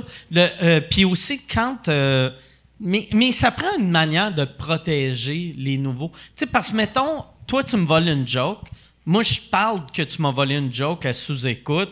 Vu que, vu, vu que tu sais, j'ai une, une plateforme beaucoup, beaucoup écoutée, puis je suis un, un vieux crédible, là, toi, tu passes pour une voleuse de joke. Mais si moi, je te vole une joke, toi. Y a rien que je peux tu crises, va falloir que tu crises ton chum-là, aller sur une date, puis, dire euh, Hey, Mike Ward m'a volé euh, Ouais. euh, un gag. Fait qu'il faut, il faut protéger le. Mhm. le- le- je pense que c'est les cinq premières années où. Mais toi, t'as t'as beaucoup de shows en fait à ton actif. C'est-tu arrivé souvent que même toi, dans un de tes shows, à tu te rends compte, c'est comme Chris, ça c'était le gag. Moi, j'avais. Et- Mon premier show, j'avais un gag de Sam Kennison. Puis quand je m'en suis rendu compte, il était trop tard, je l'avais déjà capté.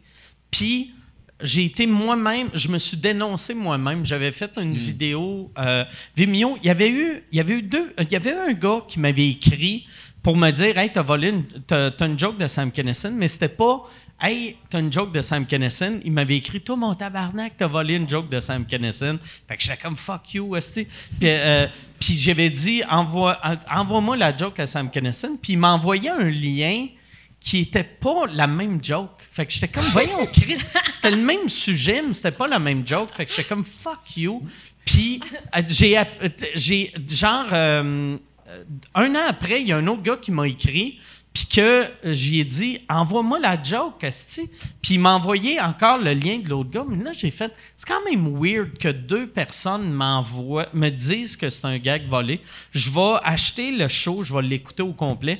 Puis il y avait, il y avait une joke que c'était vraiment la même joke. La m- Puis là, je me sentais mal, esti. Fait que j'avais fait une vidéo dans le temps, c'était, euh, c'était avant YouTube, esti. Je l'avais fait sur Vimeo pour dire que j'avais volé une joke, puis je m'excusais, puis je me sentais mal, puis là, j'avais donné de l'argent à je me rappelle plus quelle cause. Tu parce que je m'étais dit, regarde, avec une joke, avec mes droits d'auteur, je me suis peut-être fait, euh, je sais pas, 200 pièces, 500 pièces. J'avais donné 1000 pièces à une cause juste pour me sentir mieux. Puis j'avais j'avais laissé le vidéo sur j'ai- c'est la seule raison que j'ai gardé mon Vimeo actif c'est pour garder cette vidéo là en me disant si dans deux ans, cinq ans, dix ans, le monde me dise Hey, ton premier show, t'avais volé une joke, je vais être comme Ben oui, Chris, je me suis dénoncé Mais moi-même. si tu volé ou t'as juste écrit la même blague, c'est ça qui, qui me gosse là-dedans. mais- C'est comme on a juste la même. C'était pas volé, c'était pas volé, c'était pas voulu. Mais j'avais déjà entendu cette joke-là quand j'étais au secondaire. Puis j'ai écrit cette joke-là, on va dire, à 25 ans. Mm. Fait que mon, mon subconscient le savait. Mais je, moi, je me rappelle quand j'ai écrit cette joke-là, je trouvais ça drôle. J'étais comme, ah, crise de bon gag. Puis c'était pas le wording identique, mais quand t'entends les deux jokes, tu vois que c'est le même gag. Y a-tu des jokes qui existent, comme par exemple dans la société en ce moment, que tu fais comme tout le monde peut utiliser celui-là, c'est ton esti de problème. tu sais? Ben moi, si tout le monde utilisait ma joke sur Jérémy, je serais heureux. tu sais. Vrai, on pourrait dire? Non, mais Attends, c'est. euh, c'est euh, j'ai donné de l'argent, il meurt pas le petit tabarnak. T'as glissade j'essaie de le noyer, Chris, il crève pas. exact. En gros, c'est ça, ouais. Parfait. Puis j'ai essayé de l'enculer. Juste une Ah, surenchère. Je suis allé over. Je suis pas gêné. Mais comme des. des- je trouve qu'il y a des qui. Non, mais des fois, il y a des gags que c'est même pas un, un gag de rue, là, la vieille expression. Mais des fois, il y a des jokes que tu fais. Ça, c'est juste commun, puis c'est facile, puis c'est correct. C'est ça, mais il y a comme des. À ce moment que quand tu commences, tous les humoristes jeunes, blancs, morts, ont une anecdote de j'ai couché avec une fille puis c'était trop wild. Par exemple, là, ça arrive à m'amener toutes le- les. Fait que tu fais comme. Pour moi, ça, c'est rendu du domaine public. C'était comme un ouais. passage obligé. Ça va être comme les jokes de 5G, là. Tu sais, ils vont en avoir, tous les humoristes vont en avoir une. Genre ça. Ouais. Le 5G puis les filles à l'aise au lit, c'est la même chose hier.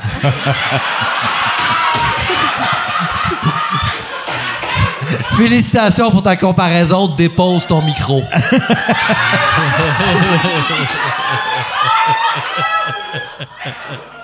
Mais tu- Moi, Je m'excuse, Yann. ça. Ça, il y a une affaire. Par exemple, des fois, tu le Il fera sens. jamais de documentaire sur moi, c'est sûr. Des fois, tu le sens. Ben, je dis des fois, tu le sens quasiment tout le temps quand c'est un voleur de gag et c'est juste un accident. Puis, euh, puis tu sais, comme moi, moi j'ai eu d'autres humoristes des fois qui ont fait des jokes que j'avais déjà faites. Puis je le savais que c'était pas un vol de gag. Je savais que c'était juste.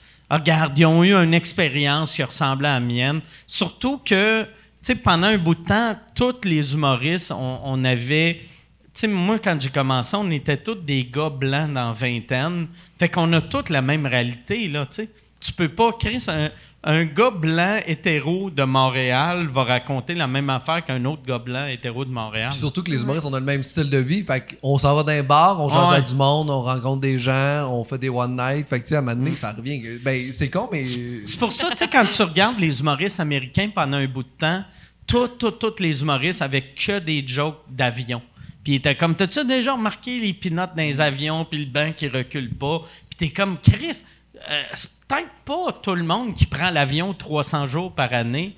Écris-moi quelque chose qui, qui est plus relatable un peu, tu sais.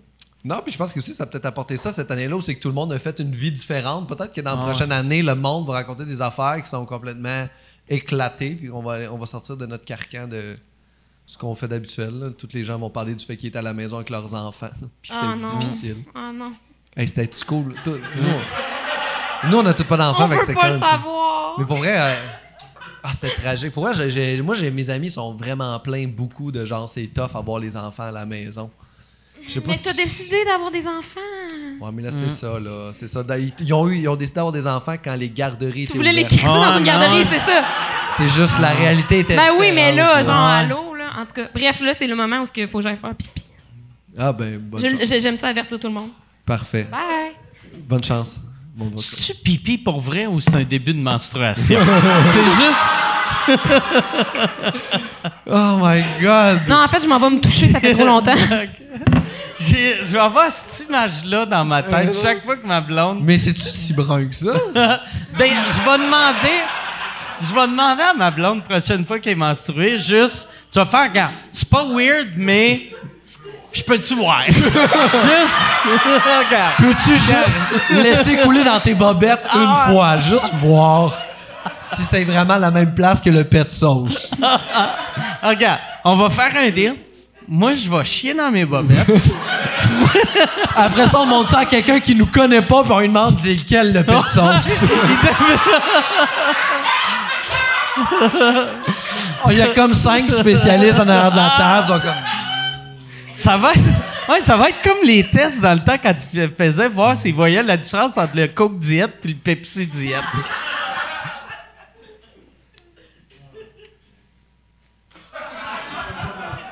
à droite. Hey Yann, euh, y a-tu euh, y a-tu des questions? J'irais euh, pas, pas une question pour euh, Camille en, en partant là, tu sais, vu qu'elle est pas là. Il y a euh, Jeff qui demande pour Pascal, qu'est-ce qui se passe-t-il avec Arc, le seul podcast au monde et les seules entrevues au monde? Hey, mon Dieu. Moi, je suis merci. spécialiste des projets qui, qui s'éteignent, fait que c'est éteint. Et euh, en fait, j'avais un podcast Arc que j'ai arrêté de faire, en fait, complètement. Pourquoi Euh, t'as arrêté de le faire? Euh, parce que ça, me- euh, ça demande beaucoup de travail, en fait. Puis, en fait, j'avais eu une super belle occasion. En fait, il y a quelqu'un qui me dit Je t'achète une saison 3 de ton podcast. Puis, moi, ça m'arrangeait beaucoup de ça parce que j'allais payer quelqu'un pour les produire, les mettre en ligne et tout ça. Et ça, je trouvais ça malade parce que j'aime les faire, les podcasts. C'est juste toute l'après me fait chier. Puis, euh, puis vu que c'est quand même cool, fait que là, je fais comme Ah, je peux payer les personnes. Puis, la personne, après deux mois et demi d'attente, m'a juste chié dans les mains. Fait que là, j'ai fait Hey, pas. Comment ça coûterait? Moi, moi je suis pas producteur, là, mais mettons que euh, je produirais ça. Mhm. Comment, comment ça coûterait? Ben, moi, je donnais à quelqu'un, je donnais 300$ pièces par épisode, il faisait tout.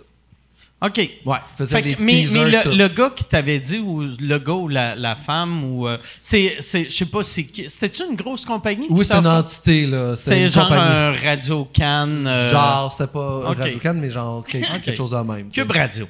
Cube Radio. On va- on va Non, mais jouer. Cube Radio, j'aurais dit non, là, c'est bien trop J'aurais aimé ça. J'aurais aimé ça que, vu que t'as. T'as, t'as l'image d'un gars de gauche, t'es après, après le show de Sophie Durocher, Oh, wow. c'est toi. J'aurais aimé ça. Mais, euh, fait, que- mais ils t'offraient quoi, eux autres? Ah, il m'offrait un montant d'argent justement pour les produire. Fait que là, j'allais payer la personne avec cet argent. Mais c'est quoi? Carly, c'est bien compliqué d'avoir une réponse. Euh, c'est, c'est quoi le montant euh, euh, 10 000. 10 000 pour Ouais. une saison de combien d'épisodes? Euh, À 300$ pièces par épisode, fait que j'en faisais pour ça, tu sais. OK. Ouais. Fait que moi, c'était le but, c'était de faire des épisodes. Non, en fait, non, attends, attends, le deal, c'était ils m'achetaient ma saison 1 et 2 pour la mettre sur leur plateforme et ils me donnaient un montant pour la saison 3. C'est pour ça que je sais pas trop c'est quoi les Ok. montants exacts.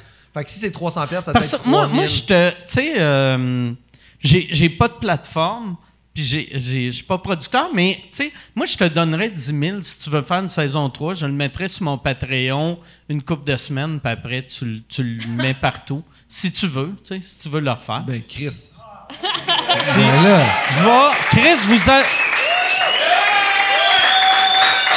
Mais. Là, mais. Euh, euh, ouais, c'est ça, vous allez arrêter de chialer parce que je pars deux semaines en Abitibi. Calice. Mais pourquoi il n'y a pas de contenu? Fuck you, tabarnak! T'es en train d'acheter d'autres podcasts. mais ouais, c'est ça. Mais, euh, ouais, je, moi, ça me ferait plaisir de te donner ça. Ben Euh, là. Ben non. puis, euh, euh, mais, mais tu sais, je voudrais pas non plus que ça soit un esti d'affaires que juste sur mon Patreon pendant longtemps, là, tu sais, vu que je veux pas que toi, tu te mettes à parler dans mon dos à tout le monde, de faire « il m'a fourré le tabarnak Ben, j'ai- j'aimerais vraiment ça. Ça, ça Ok. en jasera, ». OK, mais yes. mon Dieu, t'es tellement mais, euh, yes, non, mais parce que, anyway, en, tu sais, en, en le mettant sur mon Patreon, je vais, tu sais, il va avoir plus de monde. Fait que, tu sais, c'est- c'est juste du donnant-donnant. Ben- OK. Euh, on va aller à une autre question, Yann. Man, mon père me donne même pas de cadeau à Noël. Ouais. Ouais. Pas le mien non plus. Oh shit! Oh, wow. Quel bon gag! Ah. Quel bon gag! Tabarnak. Ah, Chris de gag, parfait, ça. Ah, si. on peut-tu. Le gag, il est tellement bon. Ça, c'est le genre de gag. Si tu l'avais fait dans 40 minutes, j'aurais fait merci, bonsoir.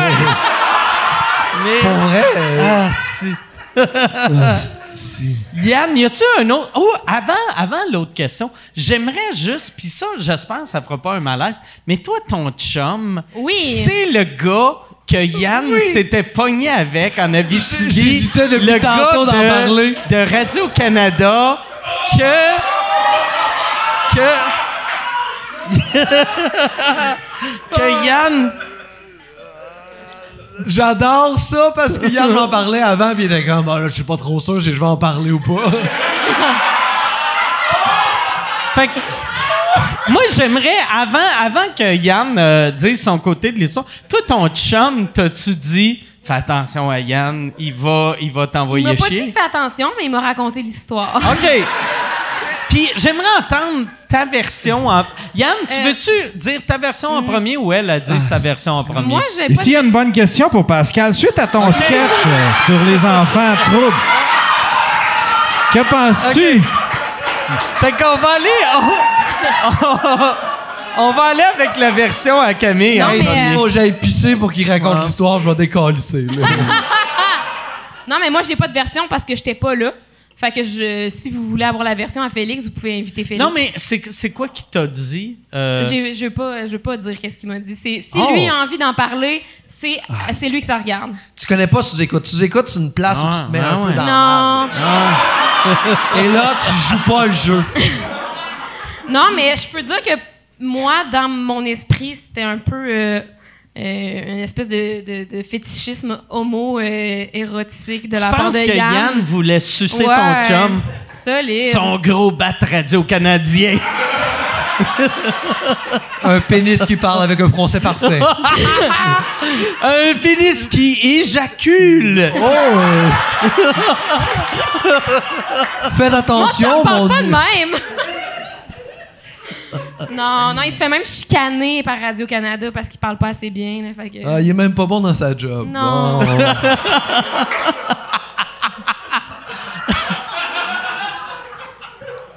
Mais ouais, non, ça, je veux pas trop rentrer Ok. là-dedans. là. Fait que toi, Yann, tu veux-tu rentrer là-dedans? Hey, parce que euh, si tu veux pas la raconter, tu me l'as raconté, je peux la raconter pour toi, moi. Ah non, mais j'aimerais mieux ça.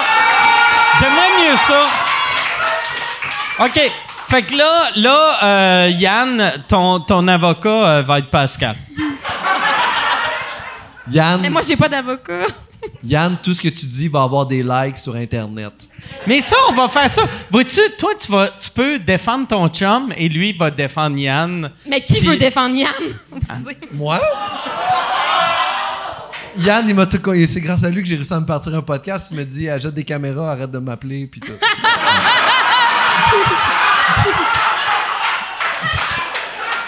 J'adore cet être humain. Fait des affaires au lieu de jaser. J'aime beaucoup. Fait que qu'est-ce qui est arrivé, euh, Pascal, dans cette histoire-là? Ben, en fait, euh, je peux- je- tu me, me regardes-moi, Yann, si tu veux pas j'y aille, j'y vais pas. Si tu comptes pas l'histoire, je te donne juste 5000 de ta saison.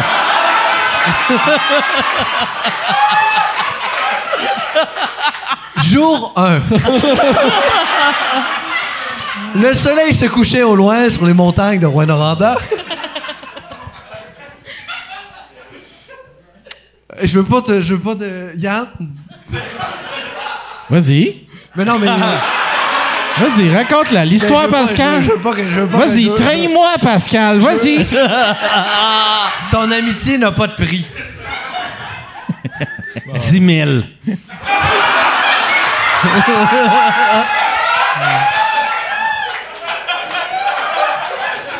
Oh mon Dieu. Non, Absolument. En plus, j'écoute même pas quand Yann parle. C'est la seule fois que j'ai écouté. Ah! Non, mais Ah, en gros, non. l'histoire, c'est que Yann, il a harcelé mon chum très longtemps, puis euh, c'est ça. Ah, fuck off. Fuck off. Fuck off. Yann! Yes! Yann, c'est pas toi qui se défend, c'est à lui à dire fuck off. Bon, premièrement, euh, Yann n'a pas harcelé ton chum. Yann, c'est un homme de principe avec des valeurs qui a Oui. l'intention de les faire respecter. Oui! Et quand il rentre chez Radio-Canada, ce gars-là paye des taxes. Radio Oui! appartient à l'État, à tout le monde. C'est à moi! Il à se faire mettre dehors de Radio-Canada parce Exactement! que ses impôts, le tabarnak. Oui! Yann paye ses impôts depuis 2017.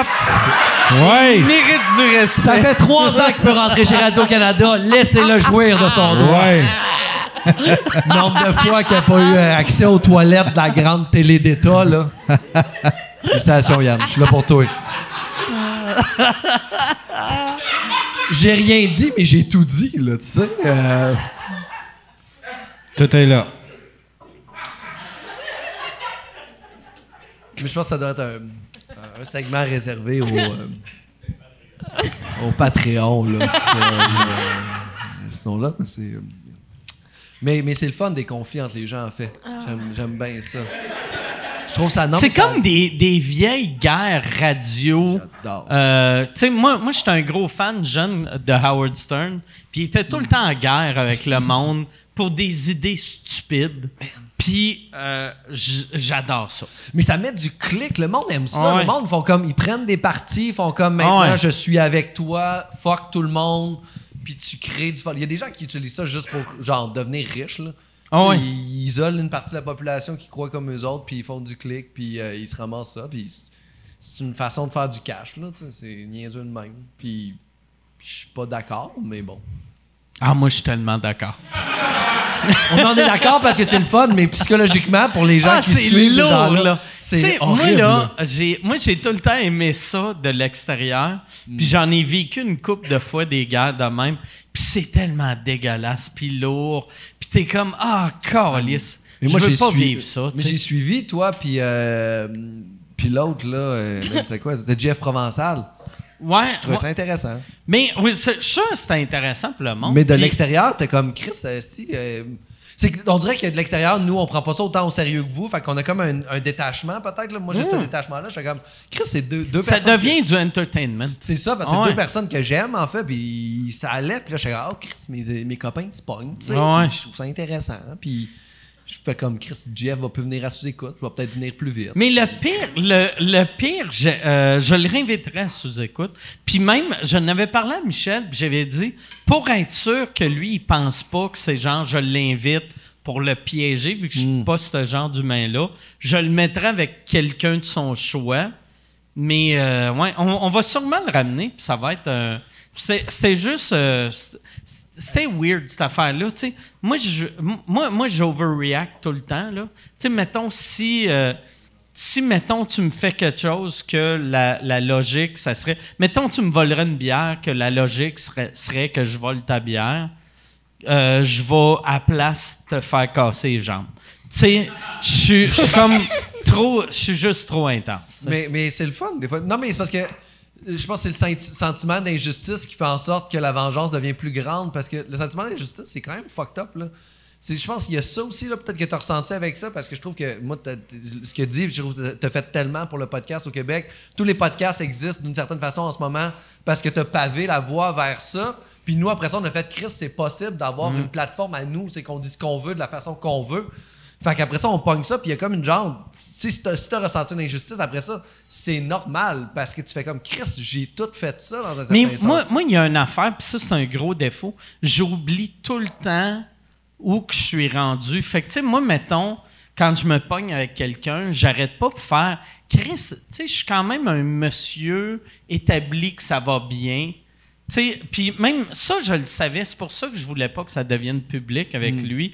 Parce moi, il y a- il y a- je trouve euh, Eminem ridicule à heure qui fait des, des, des hosties de. Tu sais, il y a, y des guerres contre des, des hosties de des YouTube rappers, puis t'es comme Chris, Eminem, tabarnak, tu, tu vaux 160 millions, tu te pognes avec un gars qui vit dans le salon à sa mère.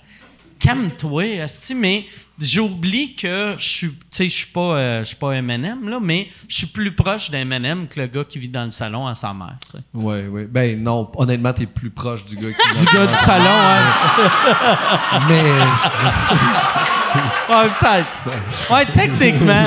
Ouais, Techniquement, t'es plus proche de l'itinérance que d'Eminem, là, tu comprends? Ouais, c'est vrai. Ah, mais Chris, d'abord, j'ai plus de regrets. T'as plus de regrets. Ah, Mais non, mais. je sais pas. Il y a quelque chose. Ça, ça fait partie de la personnalité aussi. Ça fait partie de l'humanité. Puis faire en sorte aussi que c'est pour ça que les gens Mais, tu aussi. sais, moi, il y avait une affaire que. euh, une, une raison aussi pourquoi souvent je réponds. Puis c'est long avant que je réponde. Moi, dans le temps, quand j'étais jeune, j'aimais beaucoup Jean-Marc Parent. Puis Jean-Marc, il se faisait insulter par tout le monde. Puis un moment donné, il avait fait. Euh, il avait fait un show avec Franco Novo. C'est Christiane Charette qui animait, puis c'est lui puis Franco Novo. Franco Novo, il était chroniqueur au Journal de Montréal dans le temps, puis il chiait sur Jean-Marc non-stop. Et là, il allait faire un genre de débat. Et là, Franco Novo chiait sur Jean-Marc, puis Jean-Marc, ses réponses, c'était juste « Mais il a le droit de pas m'aimer. » Puis là, moi, j'étais chez nous, puis j'étais comme Chris, Asti, réponds, tabarnak, là. Tu sais, même, même si tu vas avoir de l'air à la limite d'un bully, envoie-le chier, Asti, défends-toi. Moi, je te défends depuis des années. Fait que moi, c'était pour ça, je veux pas être le- non plus le, le, le, le gars qui ah, t'as le droit, t'as le droit de dire je suis une marde. T'as le droit de pas m'aimer, mais si tu dis je suis une marde, je vais te chier dessus publiquement, tu sais. Ben, totalement. Mais c'est juste Il y a le beaucoup de caca hein, dans cette histoire. Ouais, c'est que du caca. Ah ouais. Caca et menstru que ça va s'appeler, Caca est monstrueux. Ouais, c'est, c'est mes Pet commanditaires. sauce. semaine. ça résume tout. Non, non, je pense que c'est important de se défendre. Puis sinon, il y a tout le temps du monde aussi là, qui vont. euh, Tu sais, je pense que le Québécois aussi à la base, là, je sais niaiseux, mais on n'est pas, on n'aime pas ça la chicane tant que ça. Ouais, là. ouais. Fait que quand quelqu'un se met à nous manger la laine sur le dos, on est tout le temps en train de s'écraser. Puis Ouais. Jean-Marc a tellement fait des grandes choses. Puis je me souviens à une certaine époque, piment fort, là, c'était tellement rough pour le monde. Là. Tu fais souvent ton piment fort? Je l'ai faite euh, trois fois, la, la vieille, vieille génération. C'était à chaque fois que je le faisais, je me sentais comme j'étais mort en dedans. Mais euh, ça payait 3 000 à une époque que je gagnais 10 000 par année. Ça payait 3 000 pour une semaine. Fait que je disais oui en me disant un jour, j'aurai pas besoin de ça. C'est tout le temps ça. C'est un Ouais. des, des gigs qu'on fait pendant un petit bout en faisant comme Ouais. l'objectif, c'est de ne plus. J'ai fait le prochain stand-up, puis ma ligne, c'était mon objectif, c'est de ne plus jamais faire de compétition du monde. Ils m'ont dit pourquoi t'es ici dans le but de ne plus jamais revenir ici. Puis ils l'ont gardé parce que c'est vraiment ça. Tu sais, tu Ouais, une ouais, c'est la vérité, parce que tu tu veux que le monde te voit, mais tu veux pas vraiment te faire juger par trois personnes Ben non. sur ton stand-up, faire comme ouais, ton punch-out, ça faisait pas mon affaire. Mais oui, c'était ça là pareil, tu sais. Mm. Fait que ouais, fait que non, non, c'est des gigs euh, qu'on fait dans le but de plus jamais faire, tu sais. Puis de pouvoir juste faire de la scène, on dirait que c'est ça l'objectif. Moi, il y, a- il y a de quoi que je trouve magique, par exemple, des concours, c'est qu'avec du recul, tu sais, comme moi, le, de- le dernier concours que j'ai fait, euh, Martin Matt avait essayé de faire le concours, puis à l'audition, ils l'ont refusé parce qu'ils ont dit qu'il n'y avait pas de punch dans ses affaires. Puis son numéro d'audition, c'est le numéro qu'il avait fait dans, dans un gala la même année, puis qui a été révélation juste pour rire avec ce numéro-là. Et moi, je fais le concours. Il y a moi, il y a Gad Elmaleh que j'aime pas, mais il y a moi, il y a Gad, et on s'est fait battre par un autre gars qui a jamais refait de l'humour après ça. Fait que tu sais, t'as quand même t'as t'as Gad Elmaleh, t'as Mike Ward, t'as Martin Matt, puis ils font non non non, c'est lui, le, le monsieur avec Kevin. euh, ouais. Tu sais, fait que pis ça ça Ouais. sur le coup ça te fait chier, mais avec du recul tu fais ah c'est qu'ils sont caves. Ouais, parce que ça veut pas. euh, tu sais, il y a plein de monde là, qui ont fait là, des en route. Là. Tu sais, Mazda a pas gagné en route, ces affaires-là, tu sais, mais je pense, je pense que c'est vraiment juste. Toutes les art- Moi, j'ai aimé faire le prochain stand-up, là. Je vais, je vais pas mentir à personne, là. J'ai aimé faire ce show télé-là, c'était le fun. Pour moi, ça a été une belle visibilité et tout, mais. Mais c'est pas parce que tu gagnes pas que c'est toi Ouais. qui va. euh, Mais tu sais, mettons, moi, je pense, moi, à mon époque, il n'y avait pas de show euh, de concours filmé. Un concours filmé, il y a de quoi de le fun, vu que c'est le monde qui, qui, qui aimerait ton genre d'humour vont t'aimer. Puis si tu perds, ils vont être en crise après la compétition. Ils vont faire Non, non, c'est lui qui méritait gagner. Tandis que moi, dans le temps, les concours que je faisais, c'était dans des bars que c'était juste moi qui partais fâché. Mais j'avoue que c'est quelque chose que j'ai aimé quand j'ai perdu. Il y a des gens qui étaient vraiment pas d'accord. Et puis j'ai aimé ça qui m'écrivent qui étaient en tabarnak. Ah ouais, ça ben m'a ouais. tellement réconcilié dans mon mauvais perdant puis tout. Ah ouais. J'étais tellement mauvais perdant. J'avais oublié que j'étais mauvais perdant. Quand je suis sorti du prochain stand-up puis j'ai perdu, j'avais le sourire sur scène puis en dehors, j'étais mauvais. Que Tu sais, comme quand je jouais au hockey, quand j'étais jeune, je pétais mon bâton sur le bord des bandes. Ah ouais? Oh, ouais, j'étais vraiment mauvais perdant. Puis je pensais que c'était en arrière de moi parce que, que je joue plus au hockey, tu sais. C'est parce, Finalement, parce que t'as plus de bâton. J'ai juste plus de bâton. J'étais jaloux d'un ami, son père travaillait pour CCM, puis lui aussi était un mauvais perdant. Et vu qu'il travaillait sur CCM, lui, il pouvait péter autant de bâtons qu'il voulait. Il y avait des bâtons non-stop. Il s'appelle Marc-Antoine Trudel, l'esti. Et lui, il défonçait ses sticks, man. Des sticks à 100$ piastres tout le temps. Il Pétait ça, puis moi, j'étais comme, ah fuck, faut que je m'en rajoute un autre à 40$ piastres après. Tabarnak. Qui. Hey Yann, j'irai avec. euh, on va faire euh, peut-être. Il y, a combien de bonnes questions qui restent? Euh, Il y en a deux. Il y en a deux. OK, là, là ça en prend une euh, qui n'est pas pour euh, Pascal. Euh, ouais, il y en a- y a-. Une question pour Camille. Il y en a une pour Camille. Il y a Maxime qui demande euh, Penses-tu refaire un podcast un jour? Un autre que première date, mettons? C'est ça la question? Ouais. Ouais. On va assumer. Euh, Mais pas. euh, Michel m'a dit que tu avais deux podcasts. Ah ouais? Ouais. Ah non, il t'a parlé de, du petit bonheur, sûrement? Vu que tu vas au petit bonheur souvent. Ouais, c'est ça. Je suis collaboratrice au petit bonheur, mais c'est pas mon podcast, c'est le podcast à Chuck. Ouais, ouais, ouais. Je sais, je l'ai fait. euh, j'aime, beaucoup ce podcast-là. D'ailleurs, Chuck, que tu as engagé Pour, le festival. Pour le festival. Tout est dans tout. C'est comment ça? ça? ça doit être le fun de pouvoir donner de la job à quelqu'un que t'aimes. Ben, c'est clairement ça le but. Là. Je veux dire, euh, moi, dès que, dès que j'ai eu l'idée de faire un festival, c'est comme je veux juste engager du monde que j'aime. Excusez. ça va prendre combien d'années du festival avant que Yann fasse le Daily Buffer? Euh, ça arrivera pas. C'est vrai?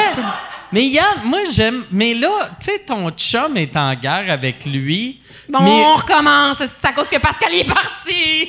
Oh, fuck.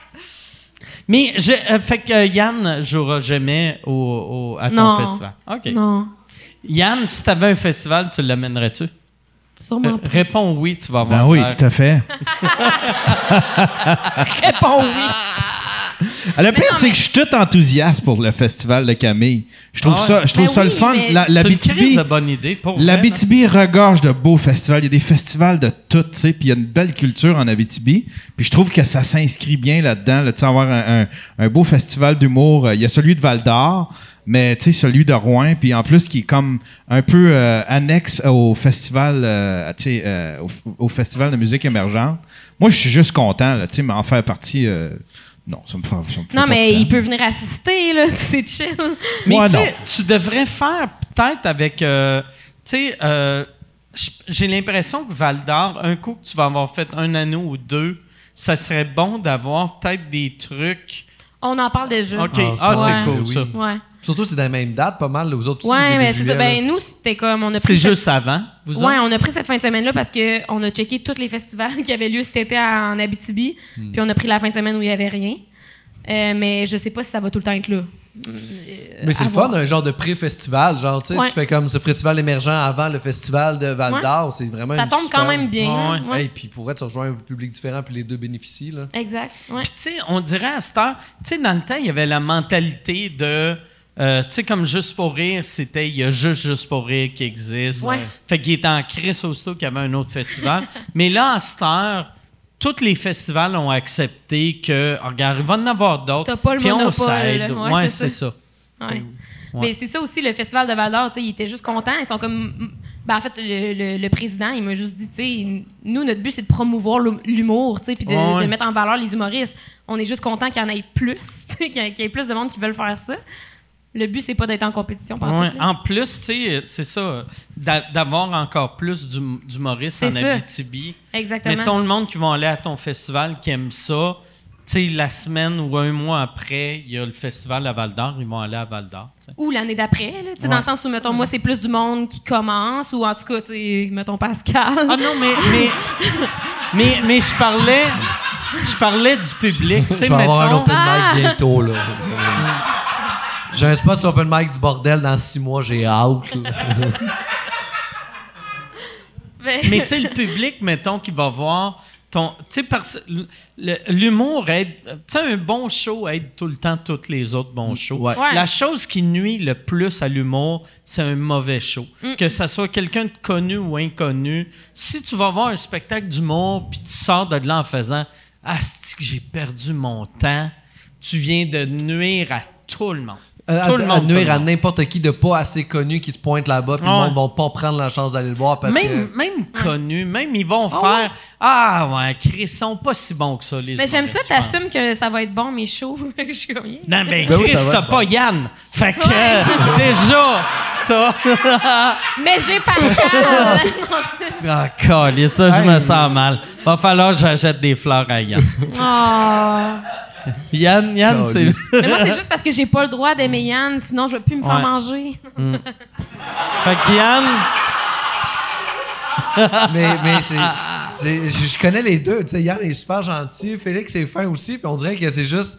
Qu'est-ce la- s'est pas. Ouais, c'est Comme bizarre. moutarde hein? Nutella. Va falloir, va falloir que Yann pis ton chum deviennent, euh, Ami? deviennent amis. Pourquoi ils viennent pas à sous-écoute Mais ensemble? tu sais, mais pas vrai. Tu sais, c'est les deux des gars euh, euh, de la BTB qui, qui, qui, euh, tu sais, Yann podcast, ton chum On a radio. tout pour s'entendre. Moi puis son chum. vous entendre. Il est super J'ai vu ton Ben, chum, vous il a à peu près sa shape, tu sais. C'est Ouais. c'est deux chubbies pas de tout à Val d'Or. fait, là. ou, tu sais, non, mais pas tout à fait, mais il y a des ressemblances. Il est quand même plus cute, mon chum.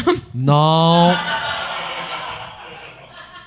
Sorry. Not sorry. Non, non, non, non. non. C'est- y a pas, y a pas de, le physique n'est pas à être jugé. Chaque personne a sa perception de la beauté. Fais attention à ce que tu dis. Ben oui, mais c'est ça, je dis. Ma vision, c'est mon chum, il est plus cute. Ah, J'ai-tu ok, le droit? ok, asti? ok. Je, sais- je suis encore en train de te défendre, Yann. Je suis toujours ton avocat jusqu'à la mort. Donc, T'es mauvais comme ça se peut pas. T'es mauvais. C'est quoi, je suis Je veux me représenter tout seul, monsieur le juge. Hey! Ça n'a pas de bon sens. Mon avocat, c'est un pourri. C'est gratuit, tabarnak. C'est moi qui mérite 10 000 piastres, c'est pas toi. J'aimerais plaider la, la maladie mentale. là. Calissez-moi ça à l'asile, quelqu'un. mon- Oh my God. Yann, on va aller avec une dernière question. Euh, ben, vous en avez pas mal parlé. Ben, ouais. Avez-vous des anecdotes de gags? Ouais, c'est pas mal. Vous y avez répondu tantôt. c'était. Avez-vous des anecdotes de gags que vous étiez euh, fiers? Là, mais- là, je suis plus du bord de ton chum. Chris, tu changes vite de. y a-tu y a-tu une autre question, Yann? Euh, pour Pascal, ferais-tu une gig hommage à Saint-Basile? Pourquoi? Ah, ben j'ai j'ai grandi à mon adolescence, j'ai grandi à Saint-Basile, le grand. Euh, je ferais-tu une gig hommage à Saint-Basile? Pas tant. Saint-Basile, t'étais-tu là dans le temps? C'est quoi l'affaire? Les des- BPC. de- mais il n'y avait pas crissé le feu à des pneus? C'est ça, les. BPC. Puis euh, moi, je suis arrivé après, en fait. Moi, je suis arrivé à 93, 94. C'est ça qui vous a attiré? C'est ça qui nous a attirés, en fait. On s'est dit comment qu'on peut, genre, développer des problèmes pulmonaires, perdre nos cheveux à 19 ans? C'est quoi ça? C'est quoi cette belle boucane-là? C'est hot. Tous mes amis ont de la misère à s'en reproduire, je sais pas pourquoi. Mais ça, ça, le feu, c'était pourquoi? Genre, il y a des pneus qui ont pogné en feu, that's it, puis ils ont laissé Ok. ça brûler parce que ça arrêtait pas de brûler. C'est l'histoire que je connais, mais après ça. Ça là, serait pas cool. plus simple, par- tu sais, ben c'est plus simple laisser quelque chose brûler, mais ça doit pas être si tough que ça, éteindre un feu de pneu. Ben, ça, je sais pas, une fois que c'est- déjà dur de mettre des pneus en feu. Une fois c'est pogné, ça doit brûler pas Ouais. pire, sais. mais tu sais, vu que c'est tough à mettre en feu, t'as Ouais. eu sept mois pour éteindre le début, là, tu sais. J'avoue que t'es comme un peu le problème, là, tu sais, mais il faut être redneck en tabarnak, là, mettre le feu à des pneus. Ah. Mais c'est Saint-Basile-le-Grand. Mais y a-tu. y a- c'est- Puis ça, ces pneus-là, il y avait une dompe de pneus? Je savais même pas que ça existait, une Hey, dompe de pneus. moi, j'en sais pas plus que ça. Je suis arrivé là-bas, on m'a conté qu'il y avait eu des BPC. Tout le monde m'en parle à chaque fois que je dis de Saint-Basile. Mais à part de ça, euh, si j'ai pas grand renseignement, c'est une petite ville de banlieue bien tranquille où c'est qu'on fait du moche, puis que les, les policiers nous disent euh, faites du moche à la maison, puis on rentre à la maison. tu sais. OK. C'est cool. Puis- C'est quand même cool. Puis euh, euh, BPC, ça, c'est, c'est, cool pourquoi? Et... Yann? Vu que j'entends. OK, mais je suis content vu que j'avais dans ma tête, je me disais, ah, Chris, tout le monde sait c'est quoi sauf Ça doit être genre Biological Providence, Canada. C'est euh, euh, polychloré. Ah, OK, ben oui. Ben oui, c'est- c'était facile. Chris, j'étais pas si loin. là, Ah ouais, non. Canada. Fait que, euh, puis ça, ça, ça avait pogné en feu naturellement. C'est, je sais, ça, je sais pas non plus. Yann, tu sais-tu... euh, On n'arrête pas de l'insulter depuis tantôt, puis on est comme, ok, t'es ouais, notre seul ouais. ressort. Là, on a Non, mais besoin semble- toi, là. Me semble que c'est un, c'est un incendie qui était criminel, euh, Saint-Basile. Incendie, on va le chercher. Mais c'est vraiment. euh, Ouais, moi, moi j'avais l'impression... Yannick de Martin. Oh, non, je- que c'était quelqu'un, c'était genre euh, une, une pro- tu sais, euh, tu sais, quelqu'un qui protestait, euh, que- tu sais, une protestation de quelque chose. Protestation, c'est un mot en français, ça? ou- Protester. Euh, Ok, ouais. Ouais, ça se peut. Protester. Ouais. Protester. Mais, Mais, euh, c'est au moins, il y a ça qui a mis la ville sur la map, parce que sinon, sans ça. Saint-Basile, on s'en sauf, ça, je suis sûr, tu sais, Saint-Basile, ça doit avoir affecté le prix des maisons. Vu que là, que- chaque fois que tu penses à Saint-Basile, tu penses encore à des pneus en feu. Ben, fait c'est- que des maisons que, tu sais, là, à cette heure, toutes les maisons à une heure de Montréal valent 8 millions, sauf Saint-Basile, que c'est 117 000. C'est, c'est, ben, c'est, c'est vraiment moins cher que Saint-Bruno de Montarville qui est à côté. Ah là. ouais? Ouais, Saint-Bruno, là, hey, je sais plus c'est combien. C'est peut-être juste un dude qui voulait une maison pas trop chère, qui avait un briquet. C'est un employé municipal, le gars. C'était Alain Ah! Chapelot. Ouais. L'incendie est d'origine criminelle. Son auteur est Alain Chapelot, un employé municipal. Il a été arrêté à la suite des ce événements. gars-là, que il a crissé le feu à des pneus parce qu'il était pas heureux dans sa job. Parce qu'il n'y avait pas accès à la propriété, là. C'est ça. Bon, je vais faire un callback, c'est la joke. Hey, Yann, pas mangé de Je pain. vais, Il m'en fallait une qui tombe à plat. Yann, c'est celle-là. on va, euh, on va. euh, ça fait longtemps qu'on on n'a pas fait au bordel, mais j'ai l'impression que ce gag-là était pas assez fort pour finir. fait que on va. c'est peut-être moi qui est off. c'est- C'est peut-être moi qui est off. Mon radar, il est plus. Je me sens encore au prochain stand-up. Ton punch-out, t'as pas d'allure. Ouais, c'est ça. Je vais, je vais être, je vais être PA puis je vais faire. Mais sinon, je vais juste dire, moi, mon père non plus. Ah non, ça marche plus. Hey Yann, je vais aller avec euh, une vraie dernière question. Euh, pour Camille, tu ne planifies pas sur le futur, mais est-ce que euh, tu es plus humoriste ou productrice de festival? Tu te vois où dans cinq ans? Eh boy, me vois où dans 5 ans? Je suis dans une entrevue pour travailler au Ouais, McDonald's. ben ouais. C'est la dernière fois que je me suis fait demander ça, c'est dans une entrevue pour travailler au McDonald's. C'est pour ça que je dis ça. C'est sûr que si tu dis je me vois encore ici, il t'engage pas. Ben, c'est clair. Ah ouais. C'est clair.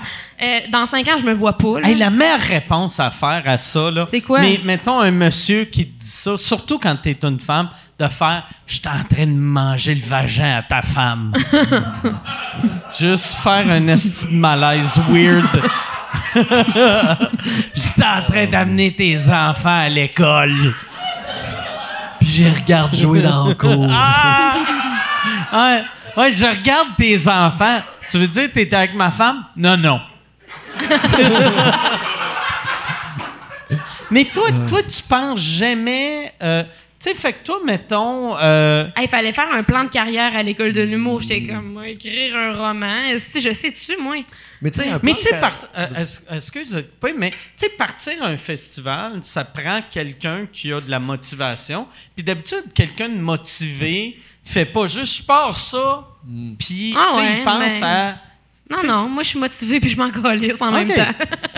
Mais tu Mais- sais, comme mettons, quand tu fais. Tu, tu te fais. Je sais pas si tu, t'aimes faire de la bouffe, mais si tu fais de la bouffe, tu, tu fais ta bouffe pour que ça goûte bon, tu sais. Fait que t'as comme un plan, même si on s'entend la différence entre faire de la bouffe qui goûte bon puis faire un festival Ben, qui lève. qu'un un plan pour la prochaine demi-heure. Oui. Ça, t'es bonne. Un plan pour les cinq prochaines années, c'est comme. Tu sais, mettons, j'ai au, au mois de novembre, je datais du monde pour mon podcast. Puis là, je suis rendue en couple à Rouen-Noranda. Tu sais, je veux dire, je ne sais jamais qu'est-ce que je vais faire. là. OK. Euh, Est-ce que ne pas planifier à long terme, ça peut être relié à la mort de ton père Ah. abrupt? Puis que tu perds trop souvent les choses auxquelles tu t'attaches. Puis que t'aimes mieux Arrête, garder une distance avec ton festival pour faire comme s'il se gonne, c'est Le- correct. Ah, c'est. Ça devrait. Chris, ça devrait être ça le logo du Festival Humour émergent. C'est genre le F qui tient un gun qui le met dans la bouche du E. Oh my God, ma famille va jamais pouvoir écouter ce podcast. C'est. C'est son père souriant avec l'orteil pour. Clac! C'est comme ça que je voyais ma fille. Clac. Calice. T'as même pas encore réussi, puis t'as réussi. C'est malade. Lui, il a réussi en tout cas. Gag. Hey, on va finir avec ça. On va finir. Yes, on va finir là-dessus. Yes! Merci beaucoup. Merci Camille. Merci, Merci. Pascal. Merci, Mike. Merci Yann. Merci beaucoup, Yann. Puis euh, je viendrai pas euh, pour. euh, on va en parler après, mais je vais te faire un chèque de 10 000 cette semaine. Merci beaucoup tout le monde. On se revoit bientôt. Merci. Merci tout le monde. Merci.